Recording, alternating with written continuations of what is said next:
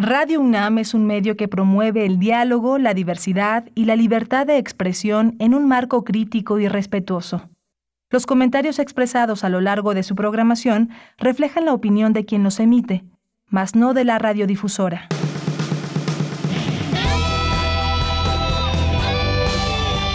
Prisma RU. Relatamos al mundo.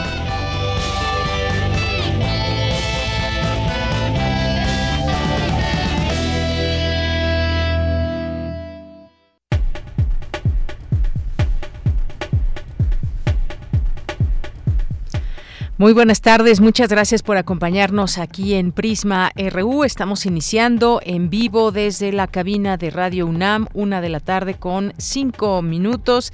Gracias por su atención, por su presencia a través de estas frecuencias. Ayer hablábamos del tren Maya, hoy también se dio una conversación a través del SUSMAI. Espero que algunos o algunas de ustedes lo hayan seguido para irnos enterando desde las distintas perspectivas sobre este importante tema que eventualmente hablaremos y ojalá que tengamos aquí también la voz por parte de, eh, de Fonatur. Por lo pronto, pues hoy el presidente Andrés Manuel López Obrador dice que habitantes de la región apoyan el tren Maya. Como sabemos, pues hay varios estados por los que va a pasar el tren Maya y dijo que la eh, que la construcción de este tren cuenta con el apoyo de habitantes de la región, la península de Yucatán, y con todos los permisos necesarios de impacto ambiental, es lo que dijo en su conferencia matutina. Presentó un video con testimonios de ejidatarios en favor de ese proyecto, quienes concluyen con la, eh, la frase o etiqueta súbete al tren. También propuso eh, al general secretario que el nuevo aeropuerto de Tulum lleve el nombre de Felipe Carrillo Puerto, que defendió a los mayas en contra de, la, de los aristócratas y hacendados de esa época.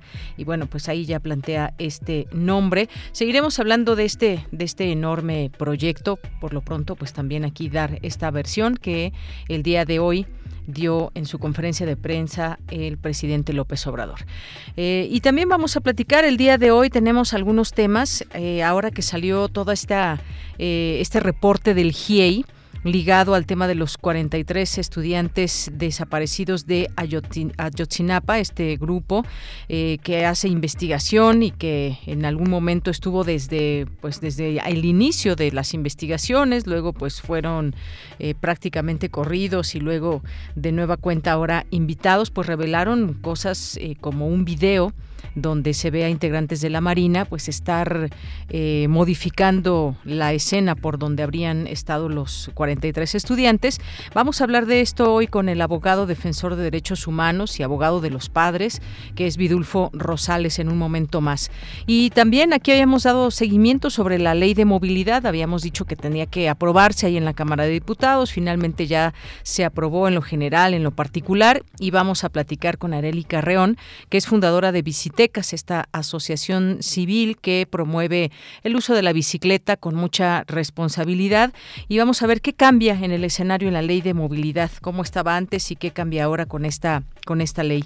Vamos a tener también en nuestra segunda hora, vamos a tener la sección de Hablemos de Género, que en esta ocasión les vamos a presentar la segunda parte sobre eh, pues cómo es el trabajo con personas sordas, con personas con discapacidad auditiva y también desafortunadamente pues todo lo que lo que padecen en cuanto hay violencia. Y vamos a tener también aquí en este espacio eh, Cinemaedro, vamos a tener más bien nuestra colaboración de cine con Edgar Adrián Mora Bautista, que ya nos ha acompañado en otros momentos. Con él vamos a tener también una conversación sobre cine. Mario Vázquez también nos acompañará, es doctor en historia y se especializa en historia de Chiapas y Centroamérica. Vamos a hablar con él sobre un tema internacional, el estado de sitio en El Salvador, eh, lo que dice su presidente Nayib Bukele en torno a este tema y también el número de muertes que se han presentado en los últimos días, los pandilleros, qué situación hay en las cárceles, al análisis con el doctor Mario Vázquez.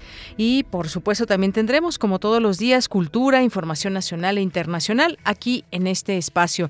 Le acompañamos aquí desde cabina de Radio UNAM en la producción Rodrigo Aguilar En la asistencia de producción Denis Licea y en los controles técnicos Arturo González. Aquí en los micrófonos les saluda Deyanira Morán y pues comenzamos, vámonos a nuestro resumen, a nuestro resumen en este día, el último día de marzo de 2022 y nos vamos da nuestra información desde aquí, relatamos al mundo. Relatamos al mundo. Relatamos al mundo.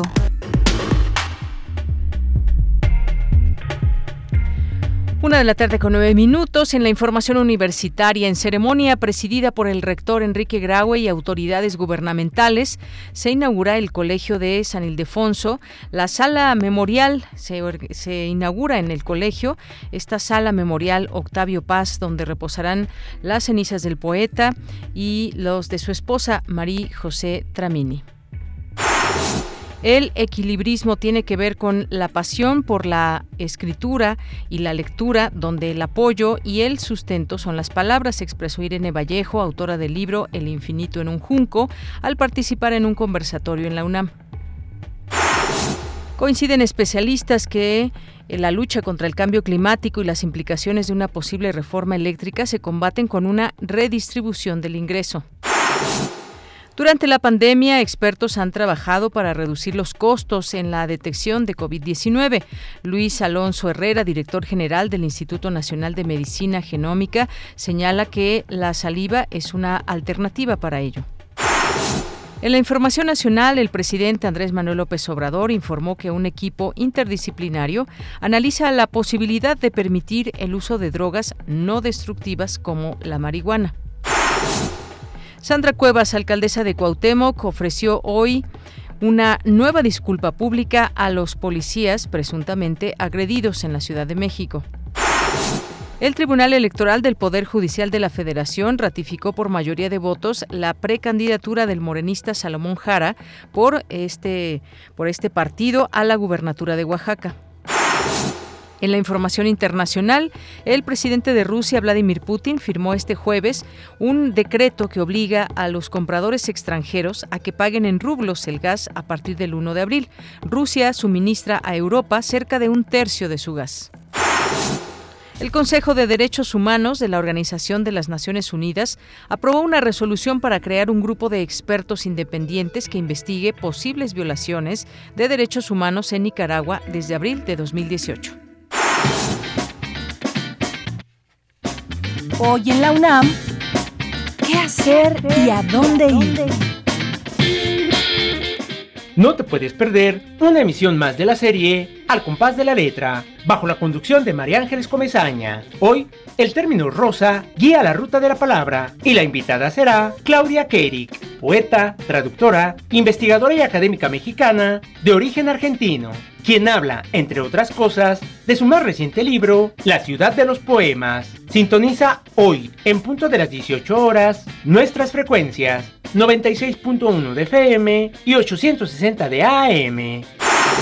Otra opción que no te puedes perder es la serie Panorama del Jazz, espacio sonoro que difunde el género musical más importante del siglo XX y XXI en todas sus formas y modalidades, el jazz. Esta es la serie más antigua de nuestra emisora, en la cual se narra cómo este estilo de vida y música ha evolucionado con el paso del tiempo. La serie Panorama del Jazz se transmite de lunes a viernes de 19 a 20 horas por las frecuencias universitarias de Radio UNAM. La Filmoteca de la UNAM te invita a disfrutar del documental Siqueiros, de Manuel González Casanova, quien realiza un acercamiento a la vida y obra del pintor David Alfaro Siqueiros, considerado uno de los tres grandes exponentes del muralismo mexicano, junto con Diego Rivera y José Clemente Orozco. El documental Siqueiros se encuentra disponible en el canal de YouTube de la Filmoteca de la UNAM. Y recuerda, en la medida de lo posible, no asistas a lugares muy concurridos para evitar un contagio de COVID-19.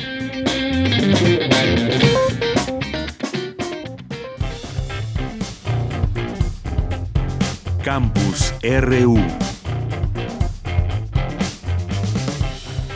Una de la tarde con 13 minutos. A esta hora entramos al campus universitario de este día, 31 de marzo. Me enlazo con mi compañera Virginia Sánchez. Preside el rector Enrique Grau en la inauguración de la sala memorial, donde reposarán las cenizas del poeta Octavio Paz y su esposa María José Tramini en el Colegio de San Ildefonso. ¿Qué tal, Vicky? Te saludo con mucho gusto. Muy buenas tardes. Adelante.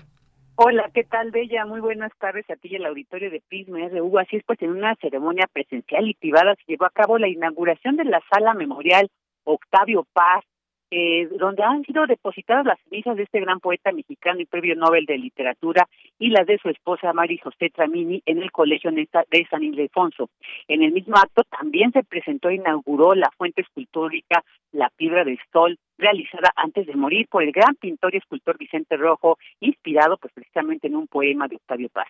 Al presidir esta ceremonia, el rector Enrique Graue destacó el que la Universidad Nacional asume el compromiso de velar por las cenizas y el legado y el de Octavio Paz, Orgullo Nacional y de nuestra universidad, así como de pues las cenizas de su esposa y también de la obra de Vicente Rojo, gran amigo de, de Octavio, reuniéndolos, dijo, en un diálogo entre arte y poesía. Escuchemos al rector. Los mandantes del antiguo colegio de San Ildefonso decidimos destinar este patio de pasantes, que hoy luce más bello que nunca con la espléndida fuente escultórica del maestro Vicente Rojo, para servir de marco a la memoria del gran poeta mexicano y universal, orgullo nacional y de nuestra universidad.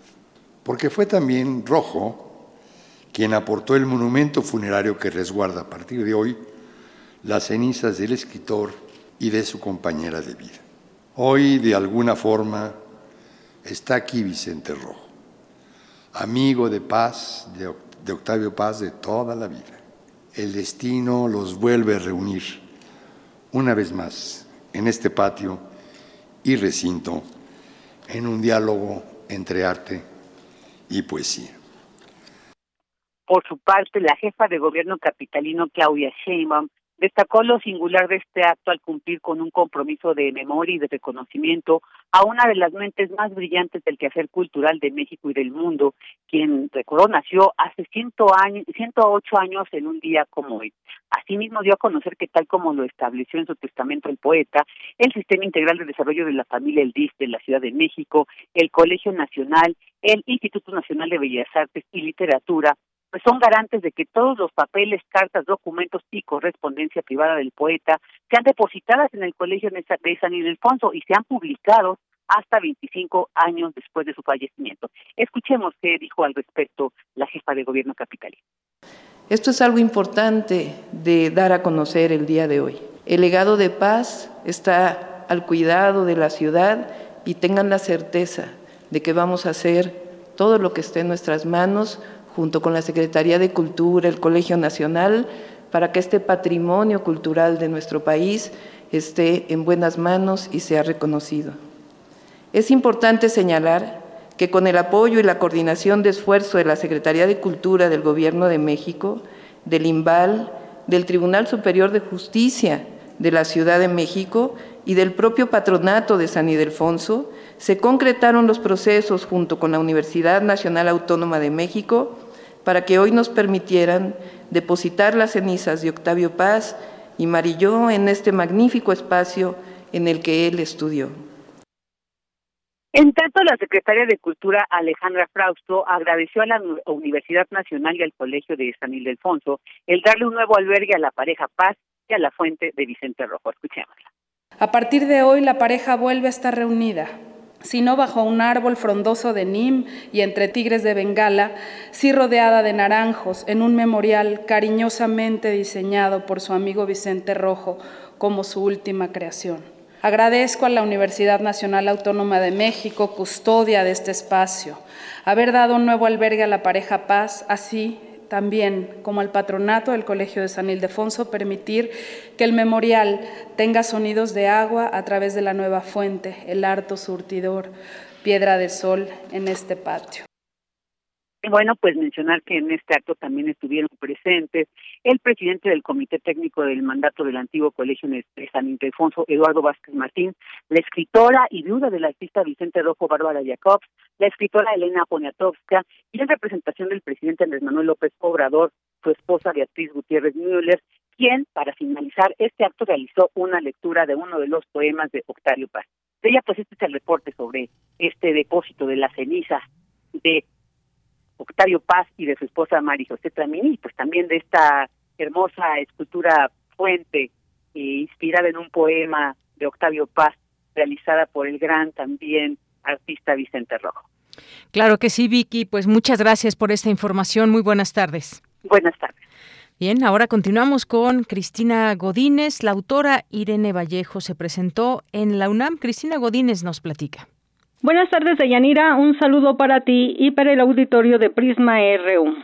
La tarde de ayer, la sala Nezahualcóyotl abrió sus puertas en esta ocasión no para escuchar a la UFUNAM o algún concierto, sino para disfrutar la conversación entre Irene Vallejo, Rosa Beltrán, Socorro Venegas y Elsa Margarita. Irene Vallejo expresó su emoción de reunirse con el público de México y recordó que mientras escribía su libro sentía como si caminara encima de un alambre. En un momento dificilísimo y muy duro de mi vida, viendo el abismo a un lado y al otro. Y creo que ese equilibrismo tiene mucho que ver con la pasión de la escritura y de la lectura, ¿no? La percepción del caos alrededor y sin embargo de una única oportunidad de mantenerse en pie a pesar de todo, ¿no? En pie y erguida y ese ese apoyo, ese sustento fueron los libros, fueron las palabras, fue el lenguaje. La filóloga española habló de su pasión por los libros, por la cultura clásica y reconoció que aún no da crédito a todo lo que ha sucedido en torno al éxito del infinito en un junco. Recuerdo cuando gestaba el libro en mi mente, eh, absolutamente sin ninguna expectativa de tener lectores, apenas unos cuantos en el mejor de los casos, con un puñadito me conformaba. Y creo además que el infinito en un junco reúne todos los ingredientes y todas las decisiones que a priori parecían más desastrosas desde el punto de vista editorial y comercial. Una decisión, una opción por el ensayo, que siempre es un, género minoritario, y un protagonista que, como bien decía Rosa, es, un objeto. Y podría parecer un protagonista frío, inerte, desapasionado por su parte, Rosa Beltrán, coordinadora de difusión cultural, comentó que el libro de Irene Vallejo se ha convertido en un fenómeno de la lectura. ¿Por qué una obra que habla de los clásicos y de clásicos anteriores a la era de Cristo, creo que llega hasta el año 200 de nuestra era? ¿Por qué hablando de libros que se han escrito en lenguas que ya no conocemos? Hay quienes les llaman lenguas muertas, para nosotros el latín y el griego no lo son pero poca gente las habla y las lee. ¿Por qué este libro ha tenido tantos lectores y lectores jóvenes y cada vez tiene más y tendrá muchos más? Socorro Venegas, directora de Publicaciones y Fomento Editorial, señaló que El infinito en un junco es una épica del libro. Es un libro que está contado con toda la erudición y precisión de la filóloga y la historiadora que eres, pero también con todo el poder narrativo de la novelista que también eres. En algún momento hablas de que la historia del libro no se parece tanto en realidad a la verticalidad de un junco como a esos caminos ondulados de un río con sus meandros. A lo largo de la charla trataron del libro en general y su travesía histórica, de las bibliotecas, los clásicos, las autoras silenciadas, las mujeres de la oralidad, así como de la escritura en el cuerpo a través de los tatuajes. Al final del conversatorio, Irene Vallejo firmó los libros del público asistente. Deyanira, este es mi reporte. Buenas tardes. Muchas gracias, gracias Cristina Godínez. Fue una conversación muy emotiva y además muy bien recibida. Irene Vallejo por sus lectores y estupefacta también ha sido una palabra que ha utilizado para describir el éxito de este libro, El infinito en un junco. Y bueno, pues con una amplia cultura, conocedora del libro, como dice ella, como un ente vivo, que es un testimonio de historias, de sentimientos. Todo eso y más es un libro. Bien, pues nos vamos ahora con Cindy Pérez Ramírez. Analizan expertos las implicaciones económicas y ambientales de la reforma eléctrica. Cuéntanos, Cindy, muy buenas tardes. ¿Qué tal, Yanira? Muy buenas tardes a ti y a todo el auditorio. La única manera de descarbonizar es electrificando. La apuesta es que para el 2035 contemos con un balance de 40% en electrificación, señaló Antonio Rojas Nieto, académico de la Facultad de Economía de la UNAM, durante la mesa de discusión Implicaciones económicas y ambientales de la reforma eléctrica realizada en el marco de las actividades de la Feria Internacional del Libro del Palacio de Minería. El futuro es transporte masivo colectivo para carga y para pasajeros. En ese sentido, tenemos el reto de, en 30 años, reforzar el papel de la electricidad en el transporte. Los metros, los trenes eléctricos, ya electrificado hay que renovabilizar. Generar el 90%, que no se puede. Con renovables hay que hacerlo. Pero eso exige, y ahí termino, un análisis de costos. ¿Por qué? Porque con el pretexto o la coartada adecuada de atención al cambio climático y de introducir viento y sol en el balance de producción de electricidad, se han cometido barbaridades. Por su parte, Luis Miguel Galindo Paliza, también académico de la Facultad de Economía, dijo que para atender el cambio climático es necesario construir una coalición basada en mejoras en las condiciones sociales de distribución del ingreso y de la pobreza encontramos que para construir sistemas de protección social universal en América Latina requerimos alrededor, por, alrededor del 5% del PIB. Esto es, la magnitud de la transformación que esto requiere, estamos hablando de magnitudes desde el 7 al 19% del PIB, depende que incluyamos secundaria, etcétera, ¿no? Esta es la magnitud de lo que viene y de lo que me parece que la reforma eh, energética tiene que considerar, ¿no? Y de no conseguir esto, creo que enfrentamos un problema, ¿no? Un modelo eléctrico que va, uno, va a tener costos fiscales importantes, va a generar precios que no van a ir resolviendo, digamos, la parte de la reducción creciente de la parte de energías renovables y que puede influir la parte de ingresos de los hogares. Deyanira, a más tardar el próximo 4 de abril, los miembros de las Comisiones Unidas de Energía y Puntos Constitucionales de la Cámara de Diputados tendrán en sus manos el dictamen definitivo de la reforma eléctrica que se comenzará a discutir el lunes 11 de abril en la sesión permanente que quedó instalada este lunes y que bueno entró en receso en espera de este documento. Esta es la información que tenemos. Cindy, muchas gracias y muy buenas tardes. Muy buenas tardes. Porque tu opinión es importante, síguenos en nuestras redes sociales, en Facebook como Prisma RU y en Twitter como arroba PrismaRU. Una de la tarde con 26 minutos. Bueno, también seguiremos con este tema de las implicaciones de la reforma eléctrica. Ya hemos abierto camino en ese sentido de, conversar con eh, varias personas aquí sobre lo que implicaría la reforma eléctrica. Bien, pues otro de los, de los temas que tenemos para el día de hoy con ustedes, pues es este de lo que reveló el grupo de interdisciplinario de expertos independientes, el GIEI, en torno a la investigación investigación que se sigue de los estudiantes de Ayotzinapa. Y bueno, pues hace unos días apenas se dio a conocer esta información de un video que revela que la Marina manipuló la escena en el basurero y pues nuestra intención es poder platicar con el abogado defensor de los derechos humanos, que es abogado además de los padres de los 43 estudiantes, Vidulfo Rosales. Ojalá que en algún momento nos pueda tomar esta llamada.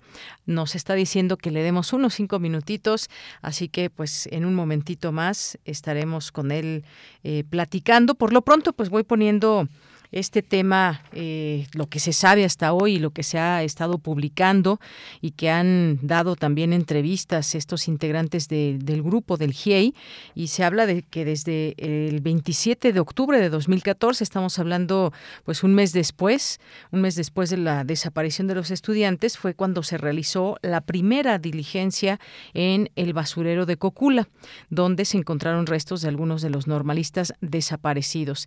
Integrantes de la Secretaría de Marina manipularon la escena con tres eh, bultos que bajaron de una camioneta, es lo que informó este grupo de expertos. Y a instancias del presidente López Obrador se tuvo acceso a este video que tenía además un carácter de secreto. Y en él se aprecia la alteración de la escena por más de 40 personas que recorren el basurero de Cocula desde las 6.30 de la mañana hasta las 11 de ese día, es lo que se señaló, ha señalado Ángela Buitrago, quien es miembro, miembro del GIEI. Toda esta información se desconocía, es lo que dijo, se desconoció durante seis años, nunca fue entregada ni a la investigación ni a peritos. Aquella verdad histórica de la que se ha hablado, eh, que se habló en un primer momento y que se echó abajo eh, después por falta de elementos que realmente llevaran a que se estuviera diciendo la verdad, como se platicó en el sexenio pasado.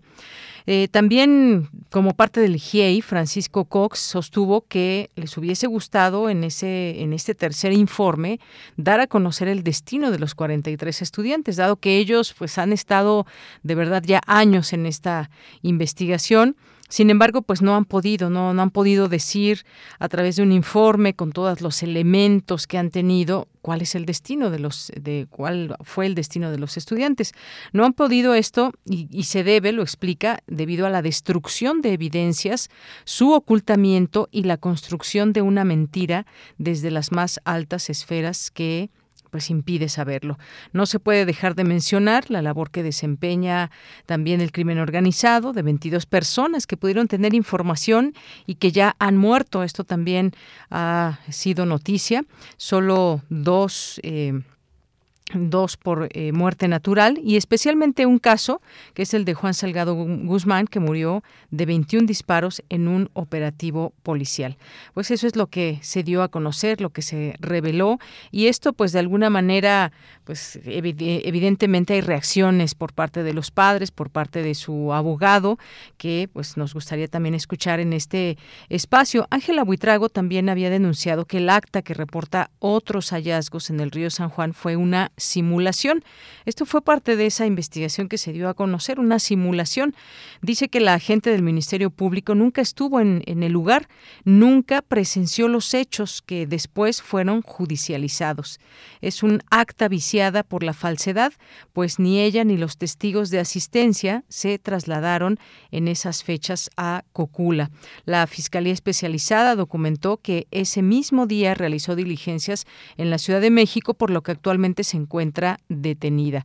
También en este informe se agrega que al tener acceso a los archivos de la Secretaría de Marina, que se había negado en otro momento, en otros años, se obtuvieron documentos confidenciales y secretos, como ese video que les comento en el basurero de Cocula, donde se recogen estas actividades que tuvo la Marina hasta ahora desconocidas. No se tenía conocimiento de qué había o cuál había sido la participación de la Marina en ese momento y que no constan en ninguna parte del expediente de investigación de la entonces PGR.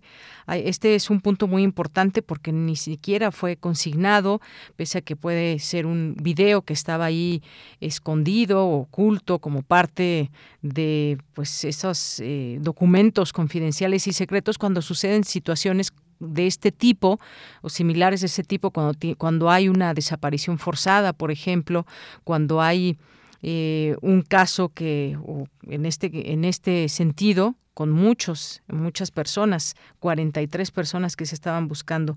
Bueno, pues este video del 27 de octubre de 2014 pudo ser contrastado con otro documento confidencial y en el que se da cuenta de actividades desde las 6.25 de la mañana, mientras peritos que apoyaban a los padres tuvieron acceso hasta el mediodía.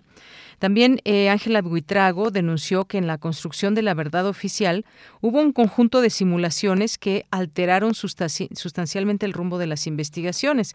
Y uno se pregunta a este punto, y ojalá que podamos hablarlo con el abogado, si o cuál es el camino que queda cuando se hizo toda esta simulación, cuando se alteraron pruebas, cuando pues las escenas fueron cambiadas, en fin, cómo, cómo llegar a la, a la verdad y cómo saber y cómo constatar y comprobar dónde están los estudiantes.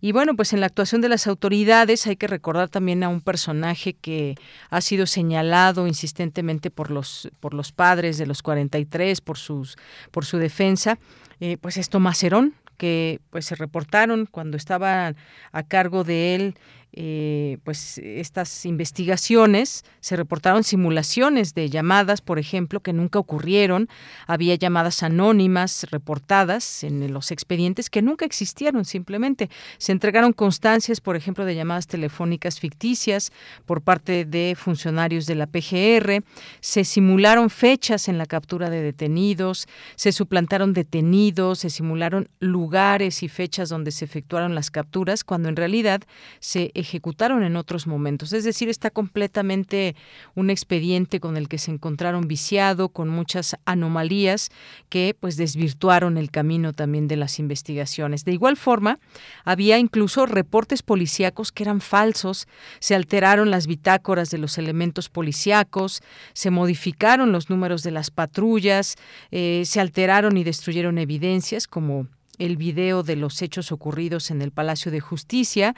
También hubo falsificación por ocultamiento y de todo ello es lo que lo que dijo eh, esta experta en su momento las autoridades mexicanas pues deberán deslindar las responsabilidades incluso hasta el más alto nivel puesto que el video sobre la manipulación del basurero de Cocula tomado mediante un dron solo pudo ser efectuado con una orden de las más altas autoridades, sea del secretario o del presidente. Eh, propiamente. Así que pues quedan varias preguntas ahora. Hubo también ya una, una respuesta bastante molestos los, los padres señalando que pues han confiado también en este, en este gobierno, lo que quieren son respuestas ante todo este tema. Eh, sin embargo, pues las cosas a como están y como se describen por parte de los expertos es que hay pues muchas piedras en el camino para que se pueda llegar realmente a saber qué es lo que sucedió porque pues sí, puede haber muchas hipótesis, pero si no se comprueban estas hipótesis, estas eh, líneas que han seguido los expertos con los elementos que se les dieron en su momento, que las primeras horas, las primeras horas, los primeros días y semanas fueron cruciales en todo esto para que se lograra saber qué fue lo que sucedió. Se han documentado también por parte de, de, periodistas, distintos periodistas que acudieron a la zona, que hicieron incluso ya hay libros sobre este tema donde pues se, se habló en su momento de la participación del, del ejército en este en este asunto y, y pues sí las preguntas que quedaban siempre es cómo no se van a enterar las autoridades o cómo no se va a saber no se va a saber en un país con todos los elementos que, que se tienen para investigar pues dónde pudieron eh, cuál fue el paradero de los estudiantes de Ayotzinapa. Pues muy enredado todo esto, eh, cómo cómo, cómo sacar eh, respuestas que nos dejen convencidos. Bueno, pues ya está con nosotros el abogado eh, Vidulfo Rosales. ¿Y qué tal, Vidulfo? Muy buenas tardes. Buenas tardes, ¿cómo está? Gusto saludarle. Muy bien, muchas gracias. Pues mira, ya hice todo el preámbulo y todo lo que dijeron desde el GIEI y me gustaría conocer tu, pues tu opinión sobre todo esto que se ha dicho, porque vemos que, pues, eh, entre falsificaciones y muchas cosas que no se sabían, el video sobre todo también, ¿qué es lo que lo que se responde como defensa ante esto que tenemos hoy, Vidulfo? Pues mira, del informe creo que nosotros podemos rescatar tres eh, eh, elementos que ahí vemos. El primero, creo que eh, el ejército mexicano jugó ahí una suerte de guerra sucia, ¿verdad? Al infiltrar a la normal, a dar seguimiento a los representantes, al espiar a los padres de familia, al GIEI, es decir, una labor sucia, ilegal, eh, de, totalmente de contrainsurgencia, cuando como institución creo que era necesario el concurso de estas para el esclarecimiento de los hechos en el marco de sus competencias. Y, el, y si el ejército tenía información eh, relevante del caso, creo que debió cooperar. Eh, pero creo que lejos de eso, lo que hizo fue una labor contrainsurgente que nada ayudó. Este, y lo segundo que nosotros vemos es eh, cómo las Fuerzas Armadas participan verdad en, eh, en la manipulación eh, este y la intervención ilegal en una escena este eh, motivo de, de bajo sujeta a una investigación criminal ¿ah? y cómo alteran esa escena y se eh, oculta, eh, se ensucia el proceso de obtención de pruebas e indicios en el lugar. Ah, entonces, eh, y lo cual pues es ilegal, debe abrirse ahí una investigación.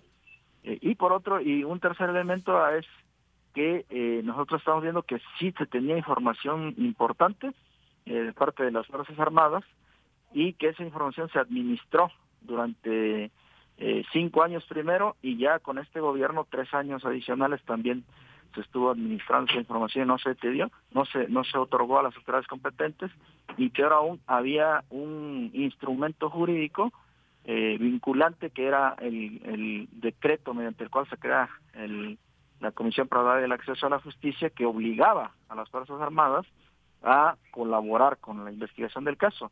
Ah, y este no se hizo esa información, se, se eh, vuelvo a, repetir, se negó tal información, se administró. Entonces eso es lo que nosotros podemos este, eh, este, ver que se desprende del informe. Bien, este informe que también pues revela todas estas eh, simulaciones, aseveraciones que en su momento se hicieron, todos estos malos manejos, digamos, que se llevaron a cabo en la administración pasada, se vuelve a mencionar el nombre de Tomás Herón de Lucio y pues finalmente cómo queda también ahora esta pues esta comunicación que han tenido con el gobierno desde un primer momento, cómo queda, se fractura, siguen confiando en que se pueda llegar a, las últimas consecuencias en, conocer la verdad, porque hasta el momento no se tiene y todas estas pues fueron como piedras en el camino para evitar que se llegara a, la verdad que no a la cual no se ha llegado, Vidulfo. Mira, pues ahorita eh, hay una solicitud desde hace varios días que las madres y padres han hecho para una eh, para el seguimiento del diálogo con el presidente de la República de manera directa, que era un mecanismo, creemos nosotros, importante, eh, mediante el cual pues se daba seguimiento ante el cual se iba verificando los avances y obstáculos de la investigación. Ah, entonces, este, eh, eso vemos nosotros que no, que ahorita ha, cesado, no ha tenido ocasión el diálogo, entonces hay una solicitud pendiente y lo que nosotros vemos pues es que hasta ahorita el, la palabra del presidente ha estado en el sentido de que se va a esclarecer, de que continúa la voluntad política para el esclarecimiento de los hechos confiamos nosotros en que esto sea así.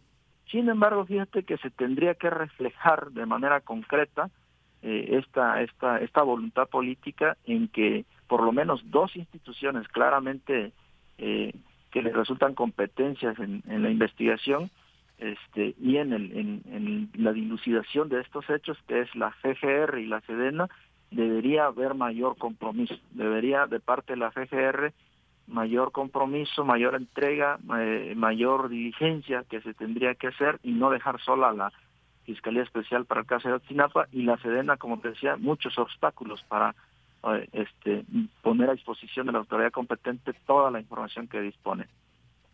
Claro, porque como decíamos, todo esto y este video que, que, se, que se tiene ahora, que ya se ha conocido, que era como parte de los documentos eh, secretos, pues apenas que se da a conocer, pues esto revela toda esa, eh, pues toda esa suciedad en la, en la propia investigación. Dices entonces se tiene que reflejar de manera concreta en qué, eh, cómo va a apoyar este gobierno en estas investigaciones. Lo ha hecho, pues en un primer momento con ustedes reunidos también para esclarecer al parecer ha habido voluntad política, pero pues esto no ha terminado y se han encontrado ahora con un escenario como pues todos los mexicanos que pues no se conocían estos datos que ahora pues dan dan luz en el sentido de que pues lo que ya se sabía, pero ahora con más pruebas de que se hizo una investigación llena y plagada de situaciones falsas, qué tan difícil puede ser el camino de aquí en adelante para poder pues saber finalmente a dónde eh, cuál ha sido el parámetro de los 43 estudiantes. ¿Con qué te despides, Vidulfo, en todo este tema? ¿Hacia dónde lleva toda esta investigación? Pues mira, decir que yo creo que se tiene que privilegiar el, el, la, el paradero de los jóvenes. La investigación debería eh, enfilarse hacia allá y eso implicaría eso implicaría eh, dar toda la información que las instituciones colaboren, por lo menos estas dos colaboren con las investigaciones. Eh, yo creo que ha quedado claro ya que hubo una investigación irregular, eh, que, el basurero Copula pues fue un montaje. Corresponde ahora entonces ubicar el paradero, dónde están los jóvenes y qué pasó el 26 y 27 de septiembre. Bien, pues Vidulfo Rosales, muchas gracias por estar con nosotros aquí en Prisma RU de Radio UNAM. Gracias a ustedes. Hasta luego. Hasta luego. Muy buenas tardes. Gracias a Vidulfo Rosales, abogado defensor de derechos humanos y abogado de los padres de los 43 estudiantes hasta hoy desaparecidos de Ayotzinapa y todo este expediente que pues nos, nos revela lo que pues de alguna manera ya se sabía con todas estas investigaciones también paralelas, periodísticas y más de cómo fue esta investigación en su momento, de todo lo que estaba plagada y hacia dónde nos llevará con todos estos elementos, qué tanto se puede pues seguir investigando con todas estas anomalías. Porque tu opinión es importante, síguenos en nuestras redes sociales, en Facebook como Prisma RU y en Twitter como arroba PrismaRU. Una con 44 minutos. Habíamos estado a la expectativa de si se aprobaba o no esta ley de movilidad y seguridad vial y que, pues, en qué sentido se daba, cuáles eran las posibilidades para que pasara, pero sobre todo qué cambiaba en el escenario, un antes y un después. Bueno, vamos a platicarlo con Areli Carreón, que es fundadora de Visitecas, esta asociación civil. ¿Qué tal, Areli? Bienvenida, muy buenas tardes. Muy buenas tardes, un gusto estar contigo y con tu. Gracias, Areli. Pues el Pleno de la Cámara de Diputados aprobó en lo general y en lo particular esta ley de movilidad y seguridad vial con siete modificaciones para evitar la imposición de gravámenes locales y permisos adicionales al autotransporte federal, así como para flexibilizar los estándares de seguridad para los vehículos nuevos en México y, entre otras cosas, también la realización de, de un examen para obtener la licencia, un examen de manejo para obtener la licencia de manejo y Cuéntanos un poco, esta ley, ¿qué es lo que cambia, además de estas cosas que mencioné? porque se habla de que es un, es un triunfo también para todo este transporte que hay en la ciudad, que cada vez se usa más, como son las bicicletas, como son las motocicletas, y bueno, pues también en esta, eh, en esta gran ciudad donde convivimos muchas personas, desde peatones, automovilistas y más. Cuéntanos un poco sobre esta ley que ha cambiado, por qué hay que aplaudirla? Mira, es un logro muy importante por muchas razones. Una de ellas es eh, que es el ejercicio del trabajo, el esfuerzo de las organizaciones de la sociedad civil mexicana. Esta es una iniciativa de ciudadanos, de organizaciones encargados de velar por los derechos de las personas con discapacidad, por los derechos de peatones, de usuarios de transporte público, ciclistas, eh, organizaciones especializadas en temas de seguridad vial, eh, eh organismos internacionales de rescatistas, está la Cruz Roja, están, en fin, un verdadero abanico gigantesco de personas que trabajamos en temas relativos a la movilidad y la seguridad vial. Eh, y estamos llegando eh, con la aprobación de este instrumento a la a, la, a, contar por primera vez en la historia de nuestro país con una regulación en todo el territorio nacional que establece ya las bases, el piso básico, el sustento para poder eh, organizar que la movilidad de las personas, y no de los vehículos, sino de las personas en todo su también amplio espectro de movilidad, sin importar cómo te muevas, lo puedas lograr de una manera segura, es decir, sin tener el riesgo de perder la vida. Esta ley, eh, con esta construcción colectiva, eh, está ya trayendo a nuestro país las mejores recomendaciones incluidas en el, en el Plan Global de Acción por la Seguridad Vial de Naciones Unidas, la evidencia científica, la mejor práctica internacional recomendada para salvaguardar la vida en nuestras calles y carreteras, con algo que, digamos, el, paradigma que hoy en día se utiliza a escala global es el del enfoque seguro. ¿Esto qué quiere decir? Pues que este, abordan todos, eh, desde todos los ámbitos de gobierno, cada quien hace lo que tiene que hacer eh, para la gestión de las calles, el diseño de los servicios, eh, la atención, la conducta, en fin, todos los elementos eh, que, que intervienen en la movilidad de manera tal que aunque las personas nos equivoquemos, y nos vamos a seguir equivocando porque las personas somos falibles y pues nos equivocamos, el sistema sea tan robusto, tan bien pensado, tan bien gestionado con esta, este, esta visión eh, sistemática, sistémica, pues para que esos errores no nos cuesten la vida. Entonces, eh, grandes avances en materia de política pública eh, se pueden esperar para los años por venir. Eh, tan pronto como esto termine, digamos, su, su, proceso legislativo, aún hay que dar un, un paso último, digamos, en el Senado, la revisión de las reservas que se presentaron hace un par de días en Cámara de Diputados y una vez que eso ocurra, se procede a su publicación en el diario oficial de la Federación. Una vez que se publique, ese es el día en que entra en vigor la ley y pues ahí arranca, digamos, el proceso arduo de armonización legislativa, de cambios en normativas. Eh, en fin, va, va, a haber muchos cambios, veremos muchos cambios en los años por venir, eh, con la confianza eh, y la felicidad que tenemos quienes trabajamos en esto de que eh, eh, muy pronto y gracias a este esfuerzo coordinado en todos los ámbitos de gobierno, pues vamos a poder tener un sistema seguro que vaya mejorando la eficiencia, la accesibilidad, la, la, la posibilidad de movernos, no importa si vamos a pie, en bici, en transporte público, eh, en, en, en, un transporte eh, foráneo de pasajeros o que seamos operarios de transporte de carga, eh, eh, la idea es que justamente todos estos, eh, todas las zonas de movilidad, eh, pues esperemos sean seguras, de acuerdo y en, en, en, estricto cumplimiento de lo que ahora también es un derecho marcado por nuestra Constitución, un derecho a la movilidad en condiciones de seguridad. Entonces, grandes cambios se avecinan pues para las ciudades mexicanas y para la forma en la que vivimos y nos transportamos y lo que podemos esperar y, y nosotros como país, como ciudadanos, eh, trabajando en este tema, pues lo que esperamos es que se logre la meta global, que nuestro país logre la meta global eh, de reducir al menos a la mitad eh, las muertes y las heridas graves causadas por siniestros de tránsito, que en nuestro país son 16 mil personas que pierden la vida año tras año en siniestros de tránsito. Es la principal causa de muerte de niños, niñas y jóvenes en nuestro país. Y pues cerca de 40 mil personas adquieren una discapacidad eh, permanente a causa de un siniestro de tránsito. Entonces, grandes impactos eh, negativos en nuestra sociedad que esperamos que con esta ley vamos a empezar a tener eh, la herramienta para poder trabajar y poder prevenir este, este terrible flagelo de salud pública que causa tanto dolor, tanta muerte en nuestro país. Así es, Areli. Pues como bien dices, es un logro de, organizaciones civiles que han estado pues muy pendientes y, y, luchando porque esto fuera una realidad. A ver, entre otros aspectos, por ejemplo, se, lo que nos dices, lo principal es reducir, eh, se prevé reducir el número de muertes en accidentes de tránsito, garantizando así el derecho constitucional a la movilidad de las personas bajo condiciones de seguridad vial. ¿Esto cómo se logra, por ejemplo? Estamos hablando de accesibilidad, de eficiencia, de sostenibilidad de calidad, inclusión e igualdad.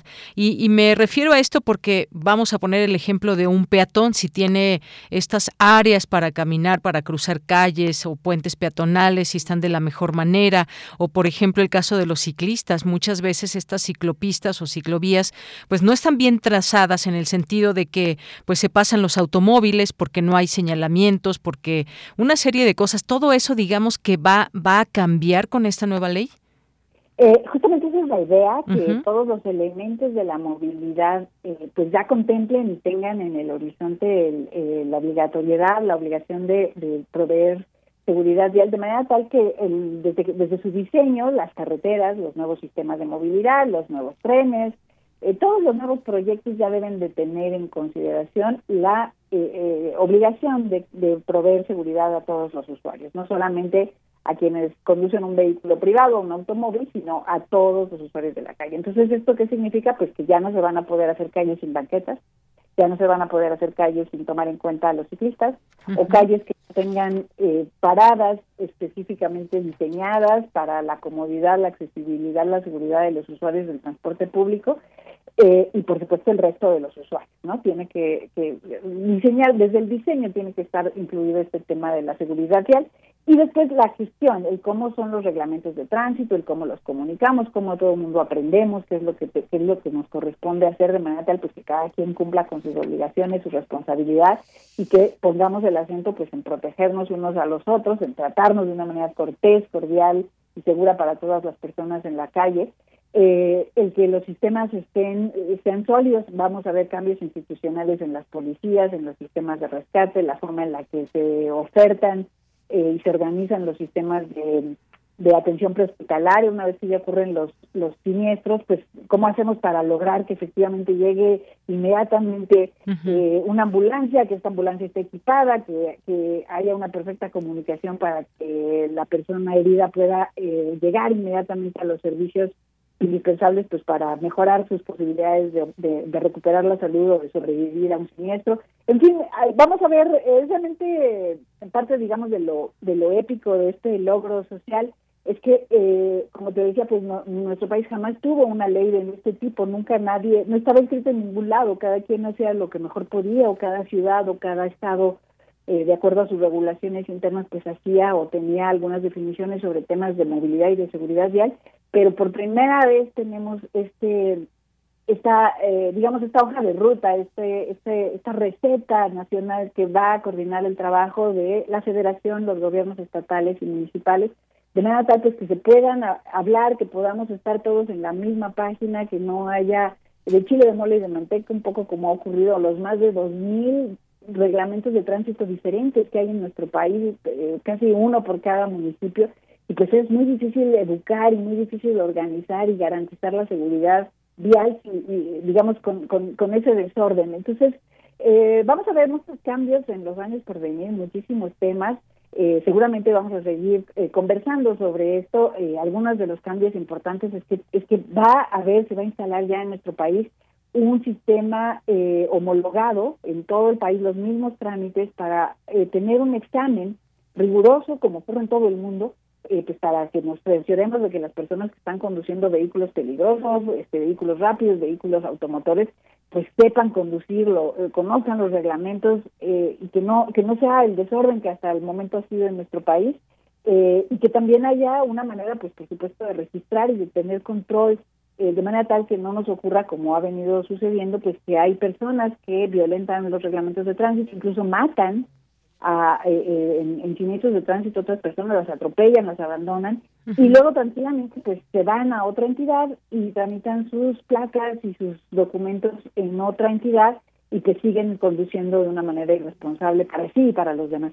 Eh, entonces, ya hay una serie de, propuestas y de asuntos que veremos en, en los años por venir, cómo se van instalando en nuestras ciudades eh, eh, probablemente pues vamos a tener que seguir conversando del por qué y el para qué, pero aquí lo que importa muchísimo mencionar pues es que el horizonte, el, el, objetivo, el objeto de esta ley es poder prevenir, es, es saber que podemos tomar decisiones de política pública podemos organizar las calles y las carreteras y cómo las ocupamos para que sean incluyentes, que todos podamos utilizarlas y que tengamos la certeza de que vamos a llegar a donde queremos o necesitamos ir, no importa cómo decidamos movernos en nuestras calles y carreteras. Nadie, no es aceptable que ninguna persona pierda la vida o la salud eh, simplemente por salir a trabajar, por salir a la escuela, por salir eh, al espacio público y esta definición, esta garantía que la Constitución reconoce ya en, en esta Carta Magna, pues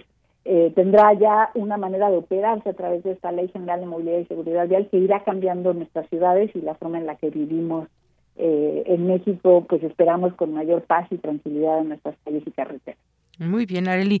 Pues muchas gracias, gracias por comentarnos sobre esta ley y, yo creo que también mucho tiene que ver con, con, la voluntad que tengamos, porque podríamos ser muy precavidos, también siempre usar el cinturón, quienes son motociclistas, utilizar el casco, a veces se rehusan a usarlo, eh, o no utilizar el teléfono eh, celular mientras manejamos, mientras, mientras conducimos. Vemos a motociclistas, ciclistas y automovilistas usando el teléfono para ir por la... Eh, conduciendo así, que el alcoholímetro pues también sea permanente en todo el país es las una de las opciones que también hay dentro de esta dentro de esta ley, pues ya veremos, pero el respeto también hay que exhortar siempre a manejar con precaución, a ceder pasos cuando somos automovilistas con respecto al peatón, con respecto al ciclista, es decir, el más desprotegido de todos pues está el peatón, luego el ciclista, luego el motociclista o todos estos eh, ahora también recursos de movilidad que hay como este monopatín o algunas otras, una patineta incluso, patines, hemos visto ahí en las calles, que todos tengamos el derecho a usar la calle, pero con mucho, con mucho cuidado y con mucho respeto. Pues muchas gracias Areli Carreón y también, bueno, eh, invitarles a que conozcan Visitecas, una página que ahí tienen de visitecas.com y que ahí ah, organizan paseos y organizan también ahí distintos eventos. Muchas gracias, Areli. Un placer eh, y pues está, seguiremos platicando contigo, con tu auditorio, porque esto apenas acaba de empezar, vienen cambios muy importantes y pues juntos y juntas como sociedad los mexicanos podemos cuidarnos y tener, que todos deseamos que nuestras eh, familias, nuestros seres amados lleguen con bien a donde quiera que necesiten. Por supuesto. Muchas gracias, Areli. Buen día, buenas tardes. Muy buenas tardes. Muchas gracias, Areli Carreón, fundadora de Visitecas, esta asociación civil. Conózcanla y conozcan, por supuesto, también esta ley de movilidad. Nos vamos con esta cápsula de la Filminería. Cuadragésima tercera Feria Internacional del Libro del Palacio de Minería. Un libro tiene fuerza incalculable, derriba estructuras que lastiman, pulveriza lo abyecto y brinda luz hacia la esperanza. Un tema sumamente delicado es el abuso sexual por parte de autoridades eclesiásticas. El doctor Fernando M. González presenta el libro Pederastia Clerical o El Retorno de lo Suprimido, editado por el Instituto de Investigaciones Sociales, que aborda la invisibilidad con que navegan los perpetradores, su escudo detrás de lo sacro y cómo la figura sacerdotal asume relaciones de poder mediante la violencia. Súmate a esta charla necesaria, viernes primero de abril a las 14 horas. A las 17 horas, las escritoras harán vibrar la tierra con su voz. Acompáñalas en la presentación de Alguien aquí que tiembla, celebración poética de mujeres. Reflexiones en torno a 44 poetas a cargo de Sandra Lorenzano. La acompañan Rocío Cerón, Julia Santibáñez, Pura López Colomé, entre otras invitadas de lujo. Viernes primero de abril a las 17 horas. Y al terminar, Odette Alonso y Paulina Rojas presentan Versas y Diversas, muestra de poesía lésbica mexicana contemporánea el primer compilado que reúne a poetas que cantan al amor entre mujeres, oda a la diversidad y apología de los espacios libres para vivir en plenitud. Lo edita la Universidad Autónoma de Aguascalientes. No olvides que este año la Filminería es virtual. Sigue las actividades a través de su página de Facebook, en YouTube y en www.filminería.unam.mx. Leer es estar vivo. Cuadragésima tercera Feria Internacional del Libro del Palacio de Minería. Relatamos al mundo. Relatamos al mundo. Leer transforma, enriquece, educa, pero sobre todo, da libertad. 43 Feria Internacional del Libro del Palacio de Minería un clásico de la Ciudad de México. En formato virtual. Encuéntranos en redes sociales como arroba filminería. Del 24 de marzo al 3 de abril de 2022. Te esperamos a partir de las 11 horas. Invita a la UNAM a través de su Facultad de Ingeniería. La feria del libro más antigua del país. Recuerda, más libros, más libres. www.filminería.unam.mx para participar en el ejercicio de revocación de mandato necesitas tres cosas. Tu INE vigente. Pero si su vigencia es 2021, podrás utilizarla para participar. Deberás usar cubrebocas cuando vayas a la casilla. Y ubicar tu casilla en INE.mx. El ejercicio de revocación de mandato va y va muy bien. Este 10 de abril toma tu decisión, participa y celebremos nuestra democracia. ¿Mi INE? Nos une. Vamos a tomar las ondas con la misma energía con que tomamos las calles. Vamos a desmontar los armarios. Vamos a deconstruir el patriarcado. Y sí, lo vamos a, tumbar.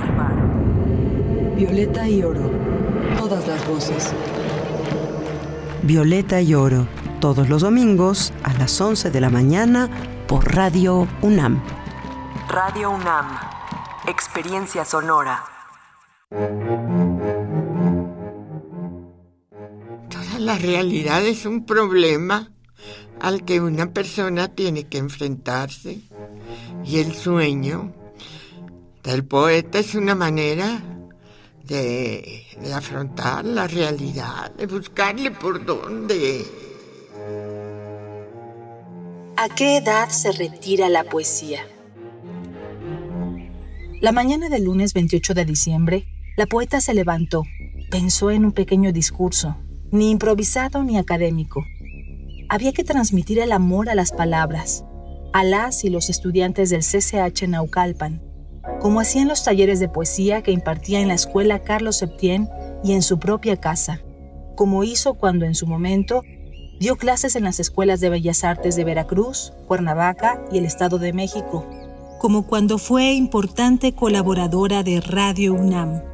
Ese amor a las palabras que la hizo alejarse de su licenciatura en Derecho y terminar la maestría en Letras Modernas en la UNAM y Estilística e Historia del Arte en la Universidad Complutense de Madrid, Lingüística y Literatura en la ANUIES o Radio en el Instituto Latinoamericano de Comunicación.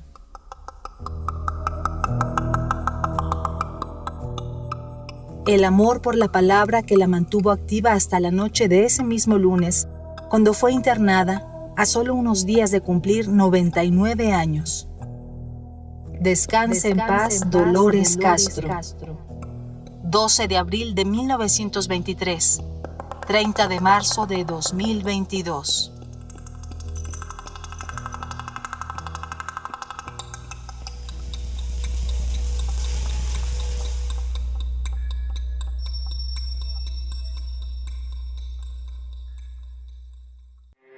Porque tu opinión es importante, síguenos en nuestras redes sociales, en Facebook como Prisma RU y en Twitter como arroba PrismaRU.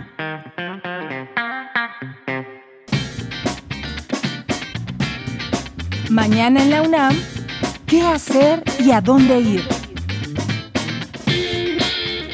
Recuerda que mañana tienes una cita con la serie La Ciencia que Somos. Entre sus secciones el programa ofrece el habitual reporte de la Agencia Iberoamericana de Noticias para la Difusión de la Ciencia y la Tecnología, DICIT.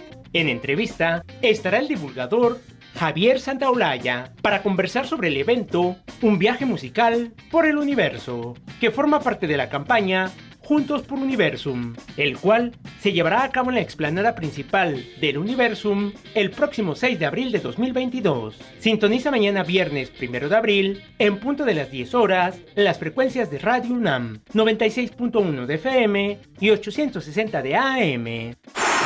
La Red Universitaria de Cambio Climático de la UNAM organiza el conversatorio Soberanía Alimentaria y Cambio Climático, el caso del maíz en México, con la participación de la doctora Carolina Ureta Sánchez del Instituto de Ciencias de la Atmósfera y Cambio Climático de nuestra máxima casa de estudios. La cita es el próximo 20 de abril a las 17 horas a través del sitio oficial de la Red Universitaria de Cambio Climático de la UNAM. El Museo Universitario Arte Contemporáneo te invita a visitar la exposición virtual Melanie Smith, 15 minutos de meditación sublime, material audiovisual que surge como una respuesta al confinamiento durante el invierno 2020-2021, conformado por imágenes de archivo que fluyen como forma de saturación y repetición compulsiva. Disfruta de este viaje psicodélico digital del artista Melanie Smith en la exposición 15 minutos de meditación sublime que se encuentra disponible del 14 de febrero al 14 de agosto de 2022 en el sitio oficial del Museo Universitario Arte Contemporáneo. Y recuerda, si utilizamos cubrebocas, nos cuidamos todos. Para Prisma RU, Daniel Olivares Aranda. Dos de la tarde con seis minutos, estamos de regreso aquí en Prisma RU en nuestra segunda hora. Gracias por su sintonía, ya sea a través del 860 de AM, a través del 96.1 de FM o a través de www.radio.unam.mx. Gracias por los mensajes que nos envían a través de nuestra cuenta de Twitter, arroba Prisma RU, o a través de nuestro Facebook Prisma RU. Muchas gracias. Tenemos una invitación que nos hace llegar Luis M. García, que tiene que ver con música y aquí es de la Orquesta Sinfónica de Minería, que tendrá dos conciertos gratuitos para el público este fin de semana. Uno es en Puebla, el del sábado, y otro aquí en la Ciudad de México, el domingo. Así que, pues, les hacemos extensiva esta posibilidad de escuchar y de asistir al concierto. Este, en el caso de Puebla, es el concierto de clausura de la Orquesta Sinfónica de Minería en el Auditorio Metropolitano, allá en Puebla, el sábado 2 de abril a las 8 de la noche. Y luego el otro es un concierto en honor al eh, aniversario número 80 del Seminario de Cultura Mexicana, también con la Orquesta Sinfónica de Minería en la Sala Silvestre Revueltas del Centro Cultural Olinjo Listli el próximo domingo 3 de abril de eh, este año, por supuesto, a las 6 de la tarde. Domingo 3 de abril, 18 horas y ahí en la sala Silvestre Revueltas del Centro Cultural Olinjo Listli. Muchas gracias Luis por, por mandarnos esta invitación y eh, también lo vamos a publicar aquí en nuestras redes sociales para que lo tengan ahí presente. Y bueno, pues muchas gracias también a quienes nos están escribiendo, quienes se hacen presentes aquí en nuestras redes sociales. Eh, Manuel, muchas gracias. Marco Fernández nos dice excelente primer paso. Ojalá lo enseñen en los primeros años de escolaridad, que es donde yo creo que los cambios tienen las mejores posibilidades. Los reglamentos son letra muerta cuando no existen los valores, el respeto y la impunidad es la regla. Esto con respecto a la ley de movilidad que platicábamos. Gracias, Marco Fernández. Efectivamente, todo empieza pues desde nosotros, el respeto que le proferimos al, al de al lado, al que va caminando, al que va en su bicicleta, en lugar de aventarle el automóvil o intentarle ganar un peatón, ¿se imaginan? Por supuesto que el peatón también tiene que respetar las eh, las señales de vialidad y muchas otras cosas. Pero si entre todos respetamos eso, yo creo que evitaríamos también muchos accidentes y pues muchas situaciones que se dan todos los días en la gran Ciudad de México y en todas partes, ¿eh? porque en muchos lugares también se habla de esta movilidad que podemos tener no solamente a través del automóvil, no solamente a través de un automóvil, sino hay otras muchas formas. Gracias, eh, Marco.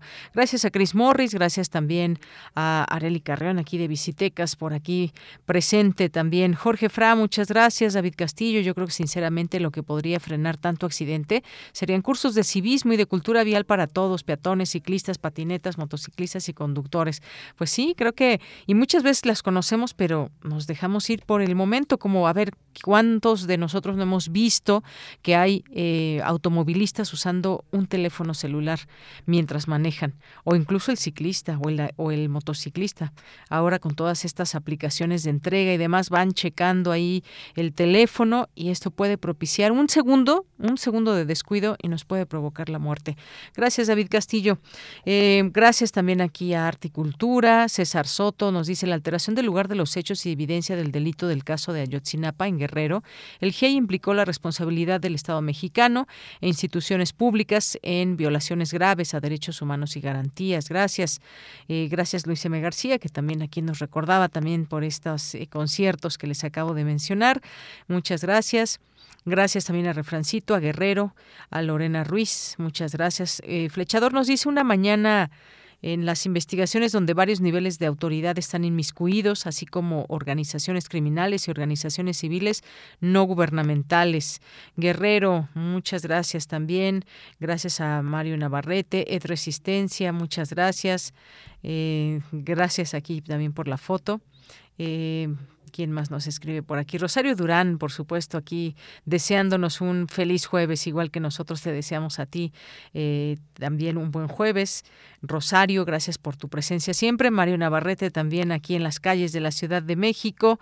Y bueno, creo que por ahí está, no sé si en el lavado de auto o ya en la verificación, que por cierto que no se les pase en el lavado de auto, me dice aquí Rodrigo. Sí, efectivamente.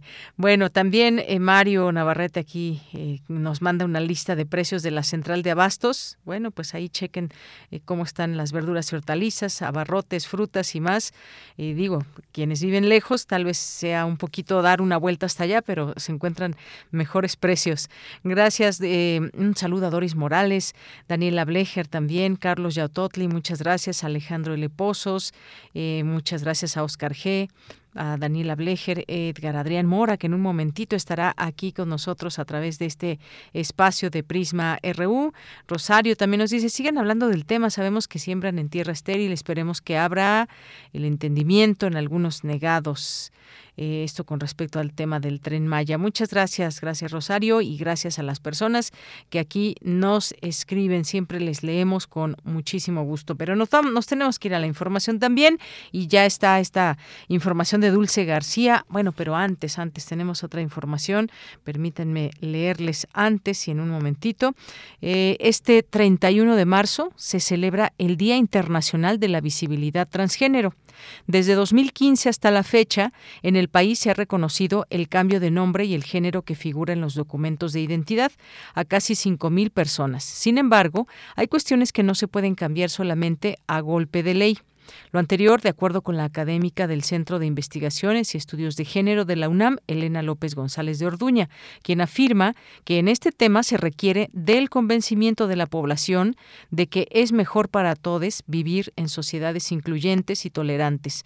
Con motivo del Día Internacional de la Visibilidad, y bueno, aquí también Ay, perdonen, me perdí, estoy leyendo del teléfono. Dice lo anterior de acuerdo con la académica y dice afirma que en este tema se requiere el convencimiento de la población de que es mejor para todos vivir en sociedades incluyentes y tolerantes.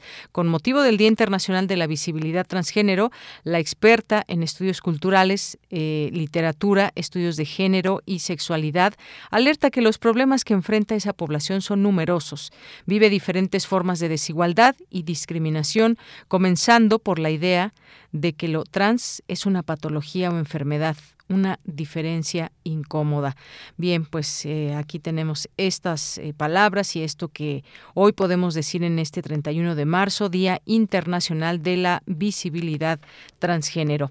Y bien, pues ahora sí nos vamos con Dulce García. Durante la pandemia, expertos han trabajado para reducir los costos en la detección de COVID-19, porque estas pruebas, ustedes bien lo sabrán, son muy caras. La de PCR no baja de dos mil pesos en cualquier laboratorio eh, privado. Luis Alonso Herrera, director general del Instituto Nacional de Medicina Genómica, señala que la saliva es una alternativa para ello.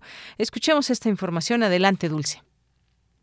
Deyanira, muy buenas tardes a ti al auditorio de Prisma RU, con la intención de poder dar respuesta a la necesidad de detección de aquellas personas portadoras del virus SARS-CoV-2 que potencialmente podrían desarrollar la COVID-19. El Instituto Nacional de Medicina Genómica habilitó un laboratorio con todos los controles y medidas de seguridad para manejar muestras infecciosas y poder procesar cientos y miles de muestras por día. En ese sentido, uno de los retos más importantes que enfrentó este instituto fue el de implementar una vigilancia de individuos asintomáticos. Así lo dijo el doctor Luis Alonso Herrera, director general del Instituto Nacional de Medicina Genómica, al brindar la conferencia El INMEGEN a dos años de la pandemia de COVID-19. Ahí el experto explicó además que otro reto fue el de la escasez de materiales para dicha detección. Encontramos una concordancia muy alta entre el uso de saliva comparada con el hisopado nasofaringeo y que esta saliva puede ser usada incluso 15 días después de haber sido colectada, si se mantiene las condiciones necesarias de refrigeración, por ejemplo, y que el costo se puede reducir hasta en un 75% eh, utilizando este agrupamiento de muestras para la detección del virus en una población donde la prevalencia no llegaba a ser tan alta, es decir, en aquellas poblaciones en las cuales había más, más individuos asintomáticos.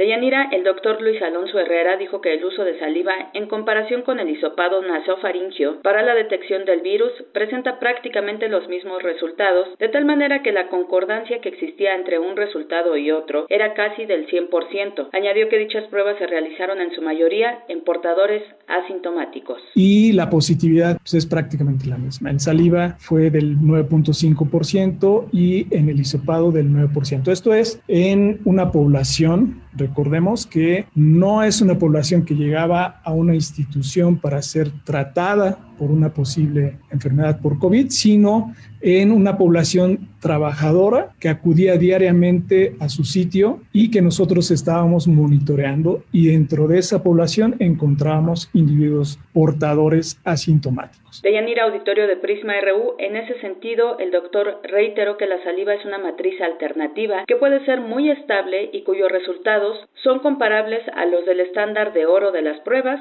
que es el hisopado nasofaringio. Esta es la información. Muy buenas tardes. Muchas gracias, gracias Dulce García. Nos vamos ahora a nuestra siguiente información, que es nuestra sección de Hablemos de Género y más, que en esta ocasión pues les seguiremos platicando sobre eh, las personas con discapacidad auditiva. La Unidad de Género de la Coordinación de Difusión Cultural UNAM presenta Hablemos de Género y más. Sin censura y sin estigmas.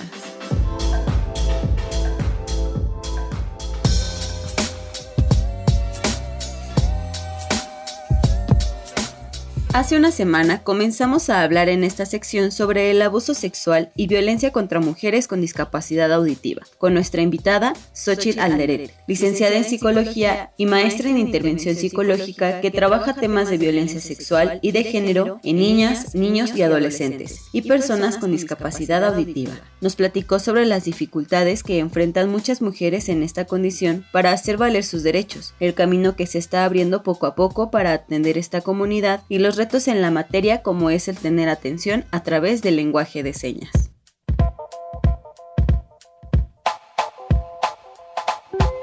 Xochitl, háblanos sobre qué hace falta para incluir a las personas con discapacidad auditiva para hablar de inclusión conocer cuál es la cultura sorda. Hay una cultura sorda y es respetar su cultura y no tratar de aculturarnos a, esta cultura oyente que tenemos. Creo que tendría que ser desde el acercamiento en la lengua de señas mexicana, que es su idioma, y porque la lengua de señas mexicana ya ha sido considerada un idioma oficial en México, tendría que ser desde el acercamiento a su lengua de señas y no que ellos adapten al español que nosotros conocemos, porque la lengua de señas no es solo hacer señas, implica una gramática diferente, incluso un pensar diferente, porque la forma de procesar la información es diferente. Dentro de la cultura, por ejemplo, sorda, los sordos son muy concretos y son muy directos. Ellos te van a decir las cosas como son, no, te las van a maquillar, entonces tú también tienes que aprender a ser muy directo y muy concreto con ellos, con ellas. ¿Qué formas usan para expresarse? ¿Qué deberíamos entender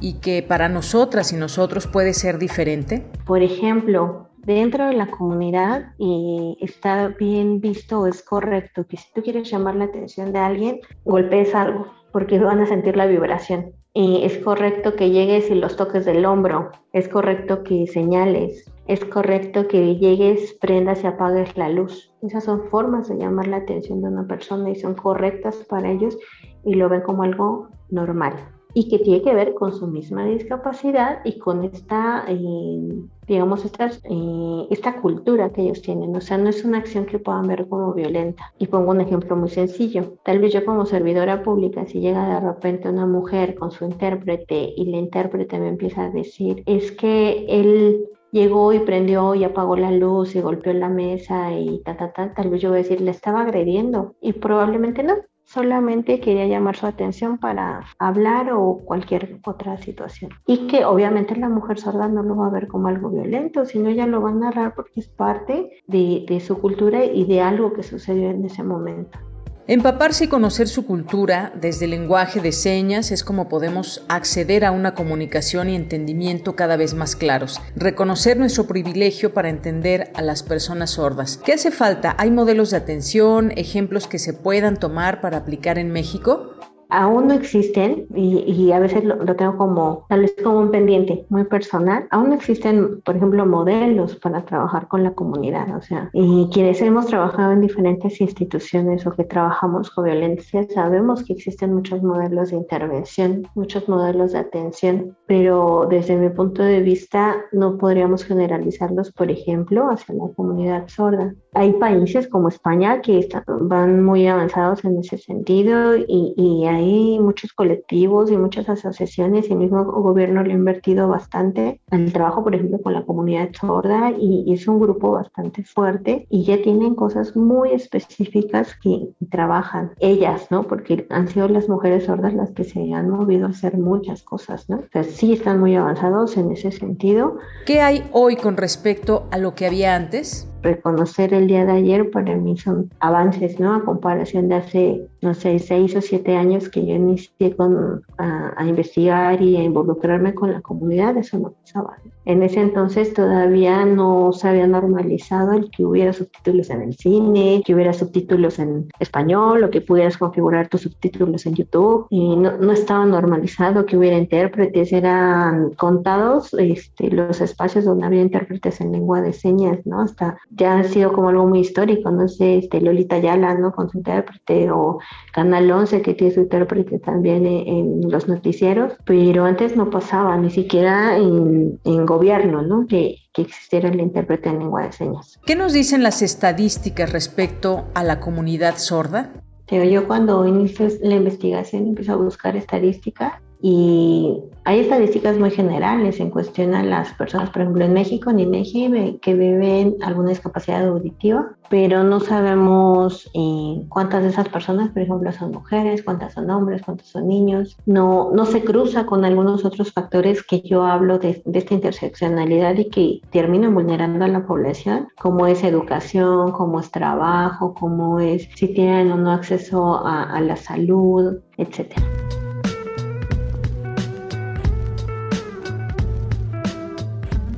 Pese a la lucha de la comunidad sorda, falta visibilizarla, ya que lo que no se nombra a veces es como si no existiera. ¿Cómo son las relaciones entre parejas con un sordo o una sorda y alguien que no lo es? En todo esto, ¿qué papel juegan las tecnologías para esta comunidad, las redes sociales, por ejemplo? Por ejemplo, algo que la comunidad usa muchísimo y les encanta son las redes sociales, porque esto que nosotros sentimos que nos genera distancia, porque se vuelve como muy impersonal, etcétera, en la comunidad pasa todo lo contrario. Viven mucho aislamiento y obviamente también es una comunidad que vive mucha violencia desde muy corta edad, ¿no? Y también por eso es más fácil normalizar la violencia y que la puedas reproducir, que la puedan reproducir contigo en etapas, eh, digamos, posteriores. Y, por ejemplo, las mujeres, cuando llegan a tener una relación con una persona oyente, llegan a vivir también más violencia y la normalizan porque sí hay un privilegio y sí miran a las personas oyentes como más, pero porque así se les ha educado, no porque realmente seamos más, ¿no? Entonces, estas cosas por ejemplo, en Facebook, eh,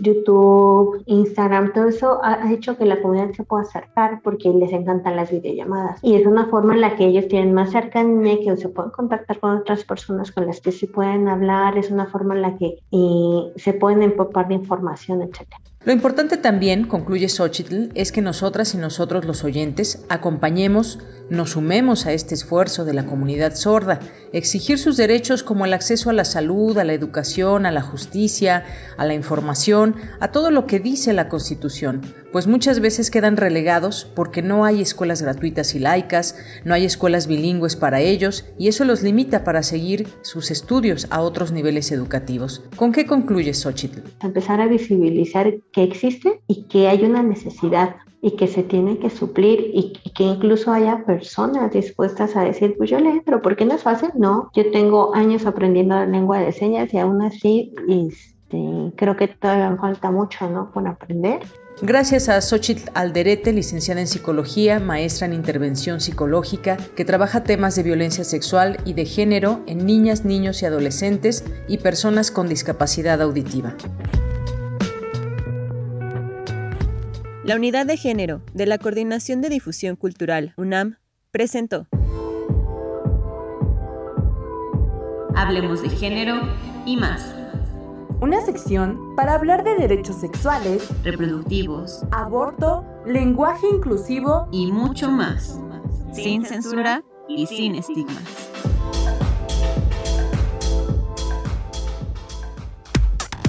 Relatamos al mundo. Relatamos al mundo.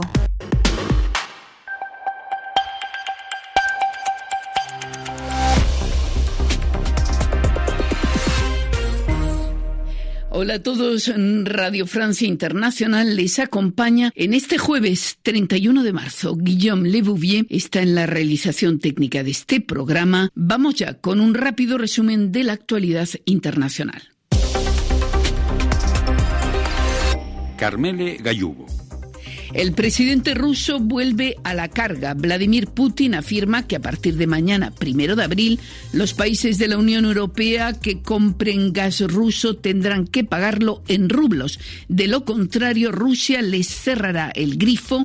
Al respecto, el canciller francés acaba de declarar que Francia y Alemania se preparan a dejar de recibir ese gas ruso. Por su parte, los países de la OPEP no parecen dispuestos a colaborar para que bajen los precios de la energía.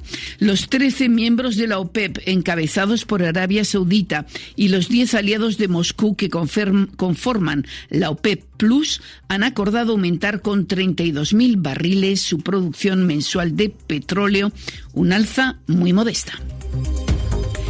Entre tanto, las autoridades ucranianas van a realizar un nuevo intento para evacuar a los civiles de la ciudad portuaria de Mariupol, ciudad mártir, asediada por las tropas rusas desde hace semanas. Desde Kiev han enviado 45 autobuses hacia Mariupol después de que Moscú declarara que estaba dispuesto a abrir el acceso a los convoyes humanitarios. La situación de los civiles allí es desesperada, afirma el alcalde de Mariupol, Vadim Boichenko.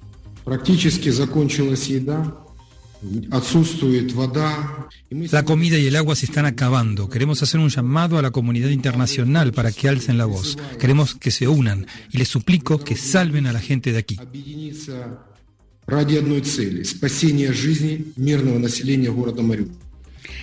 Y un régimen autoritario se instala en Túnez. El presidente Kais Saed anunció la disolución del Parlamento donde la oposición es mayoritaria. Esa disolución tiene lugar ocho meses después de que Saed suspendiera el trabajo parlamentario y se atribuyera plenos poderes. Ahora el presidente puede legislar por decreto, presidir el Consejo de Ministros y enmendar leyes.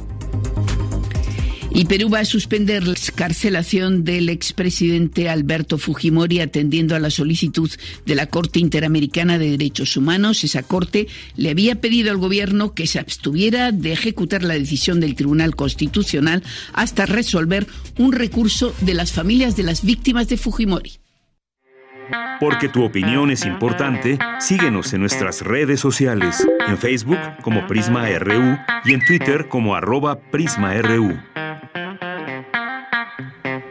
Continuamos dos de la tarde con 29 minutos. Continuamos en temas internacionales. Una, una de las notas que ha llamado la atención en el mundo también ha sido este estado de excepción en El Salvador que demuestra la mano dura o hasta autoritarismo, señalan algunos de parte de su presidente Nayib Bukele, han señalado algunos analistas, y es que pues esta medida que se aprobó el domingo pasado por el Congreso ha pedido, eh, ha pedido el presidente más bien estará vigente un mes y implica la restricción de libertades civiles y la ampliación de los poderes de la policía y el ejército en el control del orden público tras una ola de violencia que dejó tan solo 87 muertos el fin de semana pasado.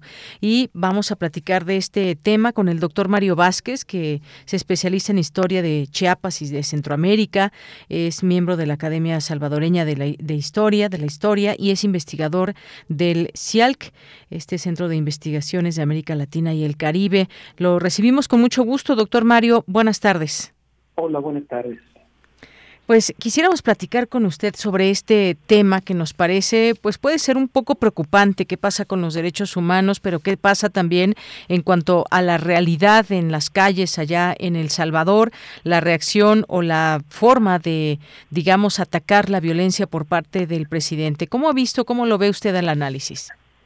Bueno, primero que nada es importante eh, como tener idea del fenómeno, ¿verdad? Que eh, al que se refiere todo esto, que es la, la violencia desencadenada por la, las llamadas maras, las pandillas, eh, que en El Salvador se han mencionado que llegan a tener alrededor de 70 mil miembros o algo así, y que es desde hace décadas un enorme problema social, por un lado, y de seguridad pública.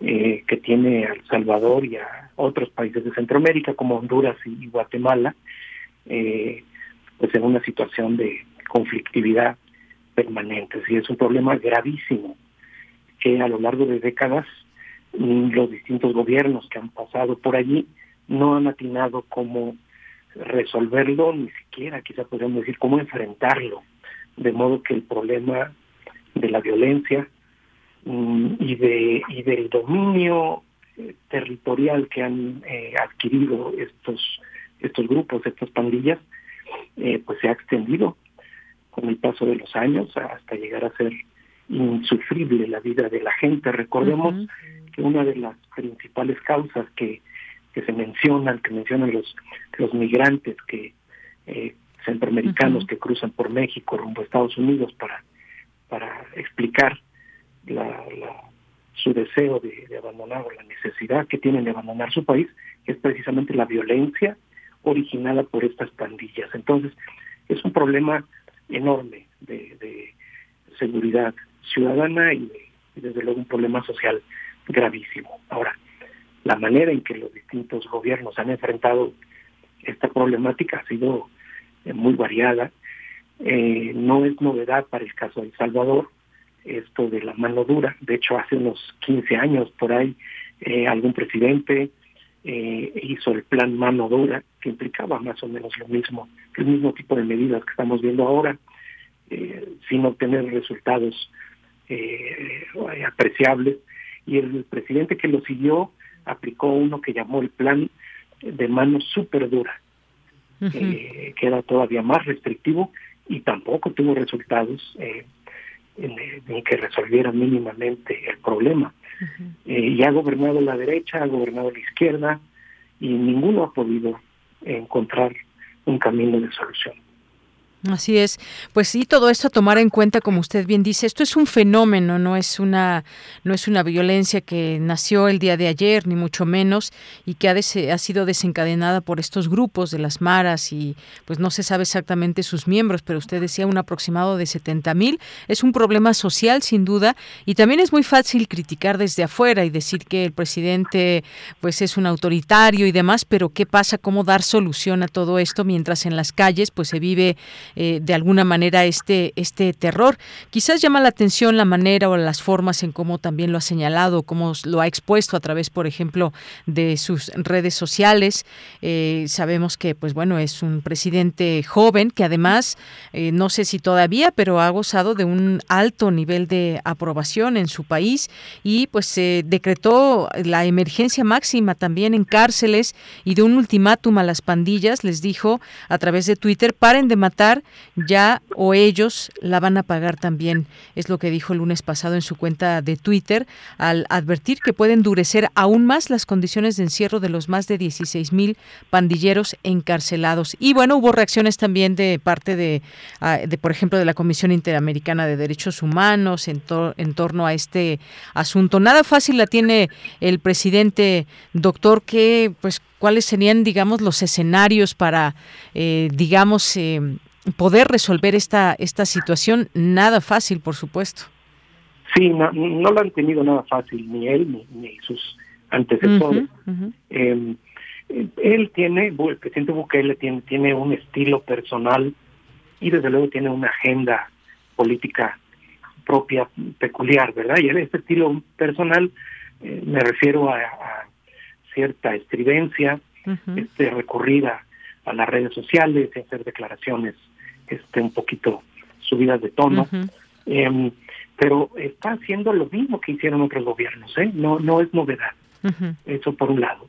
Mm, yo recuerdo esto de los esto de la mano dura y la mano super dura que se aplicó ya anteriormente, que implicaba restricciones de, diferente tipo a, a, movilidad y a derechos civiles, aunque en este caso al decretar el estado de excepción le da un carácter legal, ¿verdad? Legaliza toda una serie de, restricciones. Además, esto viene acompañado de todo un planteamiento que él hizo el día de ayer, si no me equivoco, de eh, reformar código penal, código, distintos códigos, eh, eh, y em, para endurecer las penas y, y, acelerar los procesos con relación a las pandillas y también un, está solicitando un incremento del presupuesto para el ejército en 20 millones de dólares, que es bastante para El Salvador. Es decir, hay aquí todo un planteamiento de emergencia nacional que tiene como consecuencia, sí, este, dar una impresión de, de que se está atendiendo el problema de manera emergente, ¿ah? Del tamaño, digamos, con medidas del tamaño de, de lo que representa este problema para la población. Quiero quiero notar aquí que eh, sí, ciertamente, igual que en México, esto se parece mucho a la situación en México. Eh, medimos estos eh, el incremento de la violencia, el número de, de homicidios, ¿no? Hay una hay un indicador de homicidios por 100.000 habitantes, creo, eh, que es el que se suele tomar como referencia. Sin embargo, la violencia de estos grupos, las pandillas de El Salvador, más tremenda que vive de manera cotidiana la población, aparte de, los homicidios, son las extorsiones. Es la, la vida de zozobra permanente, la ocupación de estas pandillas de las casas y de los barrios de, la gente, sobre todo de sectores muy populares, que hacen insufrible la existencia en, el país. La extorsión es generalizada.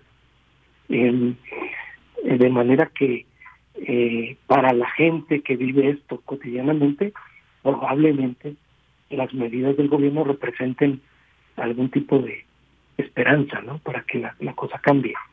Ciertamente ha habido alarma y, mucha crítica porque porque Bukele tiene dos dos grandes enemigos, ¿verdad? Por un lado, los partidos políticos de izquierda y derecha que gobernaron previamente el país, que son sus enemigos, él los barrió políticamente. Y por otra parte, los grandes medios de comunicación, los principales periódicos y medios de comunicación del Salvador, que también están contra, en contra del presidente. Son medios de comunicación básicamente de extrema derecha. No todos, pero la mayor parte son los grandes medios de comunicación de la derecha. De modo que, que él enfrenta una, una prensa hostil. Eh, y desde luego los órganos de, de, defensa de derechos humanos pues tienen que hacer lo suyo, ¿verdad? Que es cuestionar medidas arbitrarias eh, que pueden tomarse en este combate a, a, la delincuencia pandilleril. Pero eh, es, repito, es como México, no, no como ciertas regiones del país donde eh, la presencia del ejército en el combate a la delincuencia, pues sencillamente es indispensable, no hay de otra. Así es.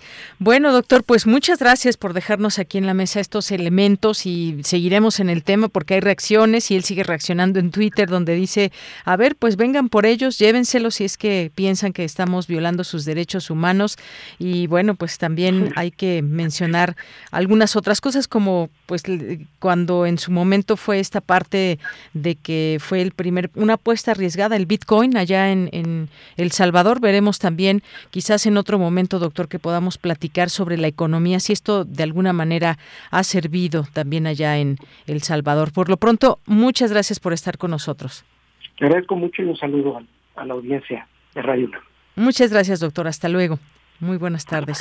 Fue el doctor Mario Vázquez, quien se especializa en historia de Chiapas y de Centroamérica. Continuamos. Porque tu opinión es importante, síguenos en nuestras redes sociales, en Facebook como Prisma RU y en Twitter como arroba PrismaRU. Colaboradores RU. Cine. Bien, pues ahora vamos a hablar de cine. Ya está listo Edgar Adrián Mora Bautista, comunicólogo por la Facultad de Ciencias Políticas y Sociales de la UNAM, maestro en estudios latinoamericanos por la Facultad de Filosofía y Letras, escritor académico, maestro de cine. ¿Cómo estás, Edgar? Bienvenido, buenas tardes. Hola, buenas tardes, Deyanira. Aquí listo para que hablemos de cine. Pues qué gusto, nos tienes tres películas, cuéntanos, arráncate de una vez. Así es, eh, son tres películas recientes, las tres son del año 2021 Y bueno, algunas ya habrán escuchado de ellas porque han estado nominadas a varios de los premios, los Óscares como los más eh, publicitados, pero que tienen como una, una línea en común, que es esta idea de hablar desde la biografía o la autobiografía y de plantear también una cierta nostalgia por algunas épocas del pasado reciente, o ya no tan reciente, pues, pero que nos suenan más cercanas, ¿no? eh, la primera película es una película de Paul Thomas Anderson, que se llama Licorice Pizza, eh, que narra la historia de una estrella adolescente, infantil de televisión, quien se enamora de una chica 10 años mayor que él, ¿no? Esta, esta historia está, venta, está ambientada en los años 70 y refleja pues como la idea del éxito y de cómo en ese momento se iniciaban empresas basadas en la idea de la novedad, ¿no? Este chico muy muy joven, 15, 14 años, pues se dedica a vender camas de agua y a vender una serie de productos que eran pues muy novedosos para la época. Eh, en esta película de, de Anderson hay una visión relajada con respecto de la sexualidad y del desarrollo capitalista del Valle de San Fernando allá en California, que se desarrolla en plena crisis del petróleo, es decir, ya comenzaba también como toda esta andanada eh, de guerra en el Oriente Medio y las consecuencias que van a tener posteriormente y que incluso hoy nos toca pues atestiguar algunas de ellas.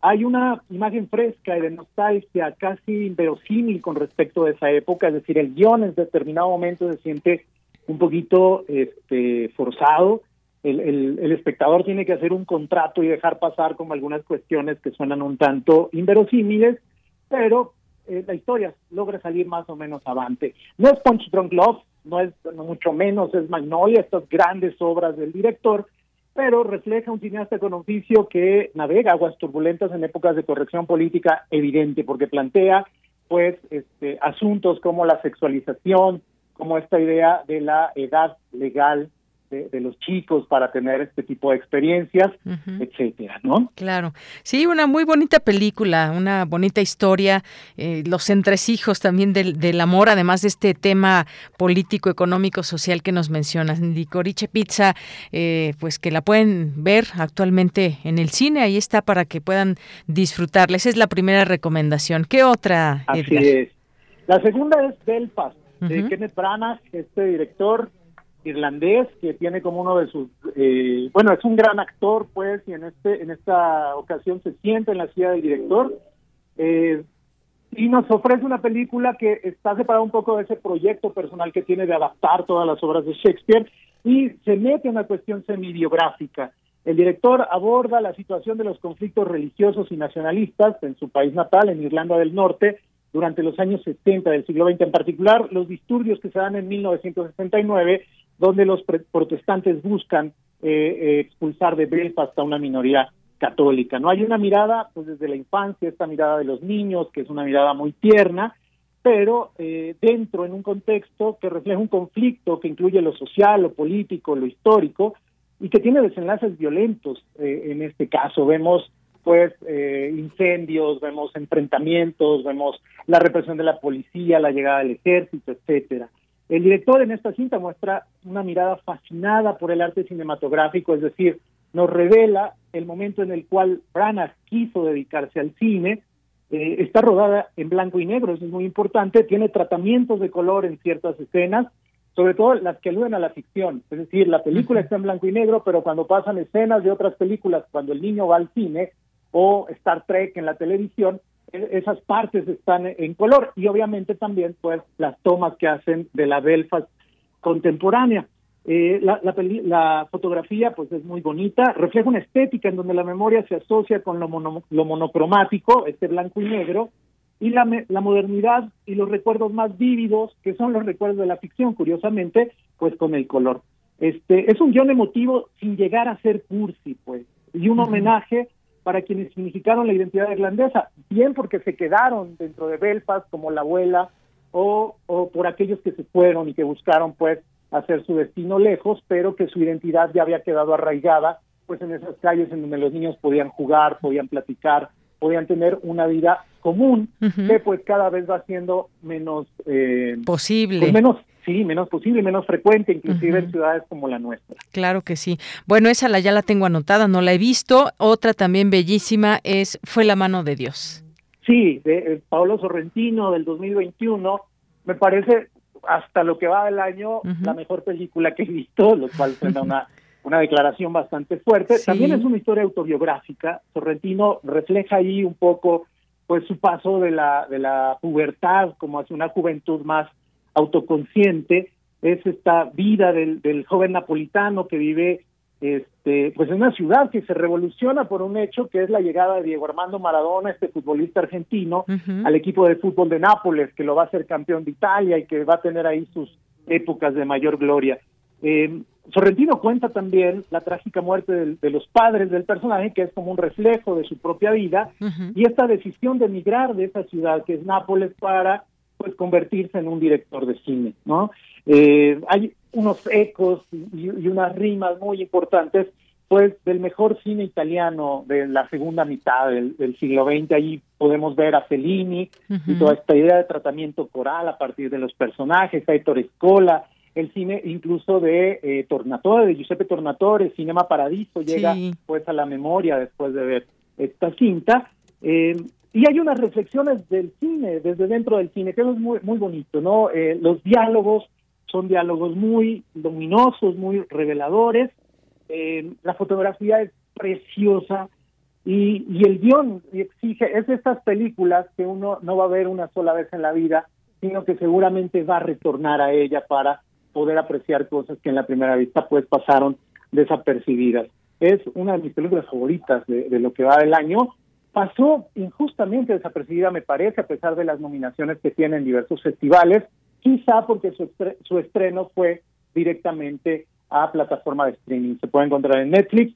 Las otras dos, como ya mencionaste, se encuentran actualmente en cartelera. Así es.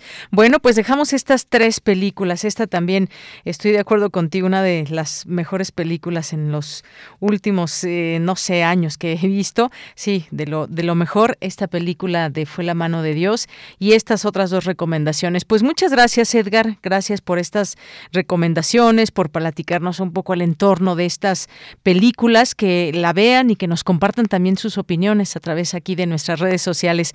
Pues muchas gracias. Gracias como siempre, Edgar. Adrián Mora Bautista. Hasta luego, Dayanira. Buenas tardes. Que estés muy bien. Hasta luego. Bien, pues gracias. Gracias a Edgar Adrián, comunicólogo de Ciencias Políticas, maestro en Estudios Latinoamericanos por la Facultad de Filosofía y Letras, escritor académico de Literatura e Historia, maestro de cine, con estas recomendaciones que ya pueden encontrar en nuestras redes sociales por si no se acuerdan de alguno de estos nombres. Licorice Pizza, Belfast y Fue la mano de Dios. Continuamos.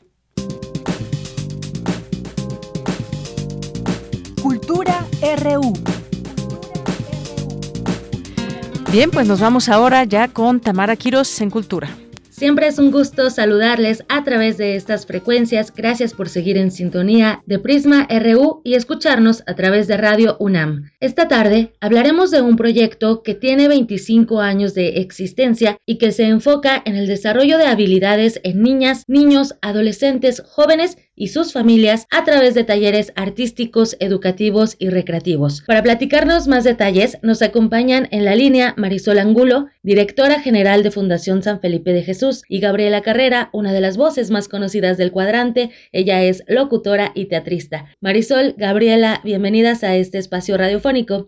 Para entrar en contexto, eh, ¿qué te parece, Marisol, si nos platicas un poco de la historia y de las actividades que realizan para abrir espacio a la comunidad? Perfecto, Tamara. Pues mira, muchísimas gracias por la invitación y precisamente por darnos voz a organizaciones de la sociedad civil, que pues finalmente es el, ramo en el que nosotros trabajamos. Eh, Fundación San Felipe de Jesús inició actividades ya hace 25 años. En, el, en 1997 se constituye como una institución de asistencia privada y a partir de ahí, bueno, pues empezamos a trabajar y a caminar las calles de Tacubaya, de Observatorio, eh, Chapultepec, como toda esta zona del poniente de la Ciudad de México, básicamente es la, digamos, la intervención presencial que estamos realizando ya de 25 años a la fecha. Empezamos trabajando nosotros con niños de la calle y niños que les llamábamos en riesgo de salir a la calle.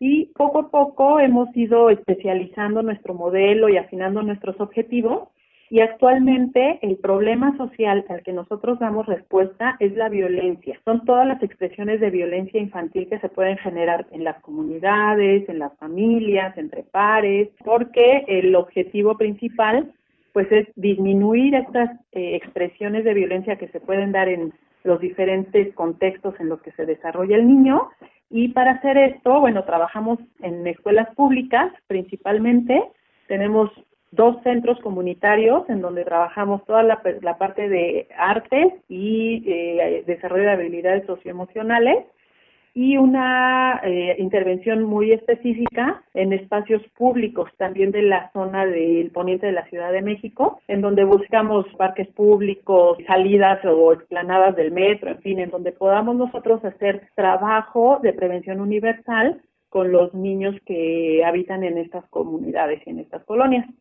A partir del 2020, eh, pues precisamente por todo este tema de la pandemia, eh, nosotros migramos muchos de nuestros servicios a un proyecto de verdad padrísimo y súper innovador que se llama En Comunidad Digital que precisamente da origen al proyecto que estamos ahorita impulsando aquí con mi querida Gaby, tiene que ver con cómo poder mostrar y generar como ese interés de no solamente de la zona de poniente de la Ciudad de México, sino en toda la ciudad, en todo el país y inclusive trans, este, traspasar fronteras de lo que es México, ¿no? Es ahí justo donde surge nuestro proyecto de todo en México y bueno, aquí de la mano de, de nuestra querida Gaby, una super experta en todo este tema, tanto de la investigación como de la conducción, que vamos a dar origen y estamos muy, muy contentos. Sí, también nos da mucho gusto, Marisol, sobre todo porque una forma de conocer a nuestro país es a través de su gente, de los ecos, las resonancias, las sinergias. Ejemplo de ello es este programa que estrenan mañana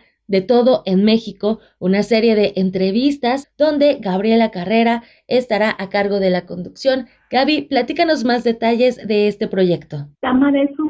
De estar en mi alma mater al aire, porque soy Puma de corazón, y es un placer para mí poder presentar este proyecto que hacemos con el alma. De todo el México, les comparto el lema del programa. Es un programa de entrevistas que presenta a un sinfín de personajes de origen mexicano con quienes charlaremos de su vida, de su trayectoria profesional, de las vicisitudes y el reto que significa vivir aquí, así como la dicha de pertenecer y el orgullo de sentirnos mexicanos. Esa es la idea, de invitar a un sinfín de mexicanos de profesiones disímbolas que nos hablen de ellos mismos, porque el eje del programa es infundir en la gente el hecho de que tú tienes que elegir, sobre todo para los chavos, que tienes que elegir tu carrera, tu profesión, tus actividades con base a lo que más amas, porque es la manera en la que tú te conoces cuando te desarrollas y que si por cuestiones económicas u otras situaciones eliges tu actividad, te puedes estar coartando a ti mismo. Entonces, como dicen por ahí, no hay, si no quieres trabajar, dedícate a lo que te gusta. Y eso es precisamente lo que nos une a todos los que estamos en Sanfe, porque es una comunidad de gente que une sus esfuerzos, ya sean educadores, sociólogos, artistas, de todo hay, pero todos estamos apasionados por lo que hacemos. Ese es básicamente el enfoque, el concepto y la dirección que le queremos dar a De Todo en México, presentar a los mexicanos y proyectarnos en el extranjero, porque como es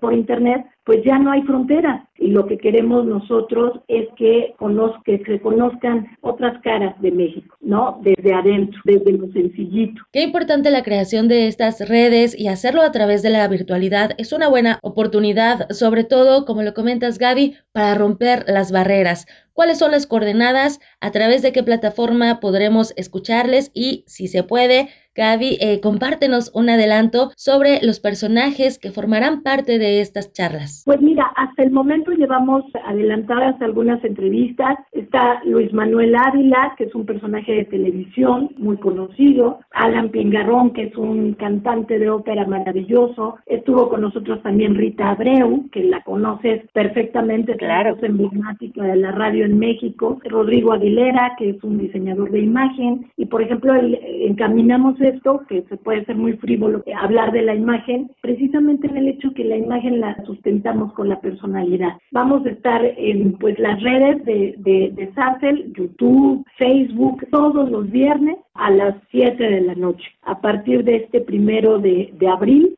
Y quiero comentarte también que si hablamos de todo en México como concepto, pues una cosa son las personas, obviamente los que estamos en México hacemos México, pero tiene tres aristas, tres ejes básicos. Uno también es de cápsulas acerca de las provincias, eh, desde dónde están ubicadas, qué, qué es lo que te ofrece cada una de ellas, y la comida sobre todo. La otra arista, además de las entrevistas, es algo que nos importa mucho, el origen de nuestro país. Son reportajes acerca de los pueblos originarios, el sincretismo que se da y qué es lo que nos da origen a los que estamos aquí. Esa es la idea. Sin duda somos una fusión y de todos, entre todos, podemos aprender. Marisol Angulo, para ir cerrando, ¿cómo nos podemos acercar a la Fundación San Felipe de Jesús para que la gente que nos escucha conozca más de los programas de educación emocional y de artes? Sí, claro. Mira, nosotros tenemos una página web en donde nos pueden encontrar pues, básicamente con todos nuestros servicios.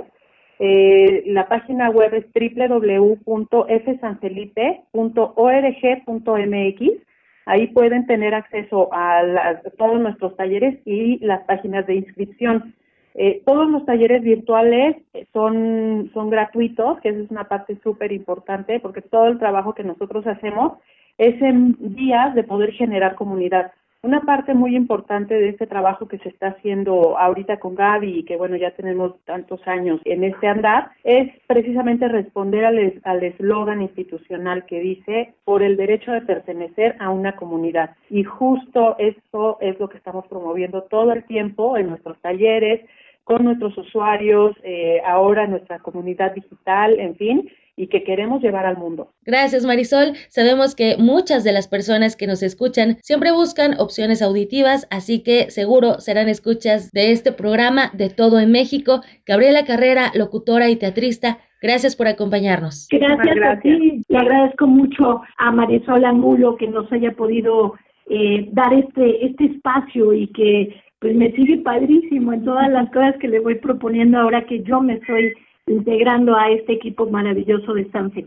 Te agradezco mucho el espacio a los eh, eh radio oyentes de Radio UNAM, que amo profundamente. Y también muchas gracias Marisol Angulo, directora general de Fundación San Felipe de Jesús. Claro que sí, Tamara, y bueno, nosotros nos encontramos ubicados en la colonia Tacubaya, específicamente en la calle de General Salvador Alvarado número 115, Colonia Escandón. Aquí tienen su casa, su fundación, y bueno, a partir de aquí eh, los centros comunitarios están muy, muy cerquita también en la zona de Tacubaya. Todos son bienvenidos y ojalá que tengamos pronto tu, tu visita por aquí. Seguro que sí. Muchas gracias a ambas. Hasta aquí la información de hoy. Deyanira, regreso contigo. Hasta el lunes.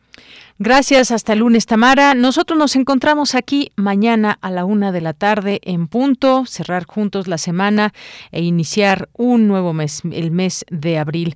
Bien, pues muchas gracias, gracias a todas y a todos ustedes que nos siguen.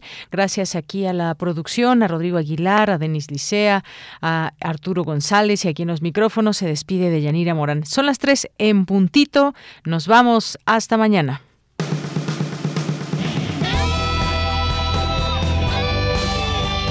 Prisma RU. Relatamos al mundo.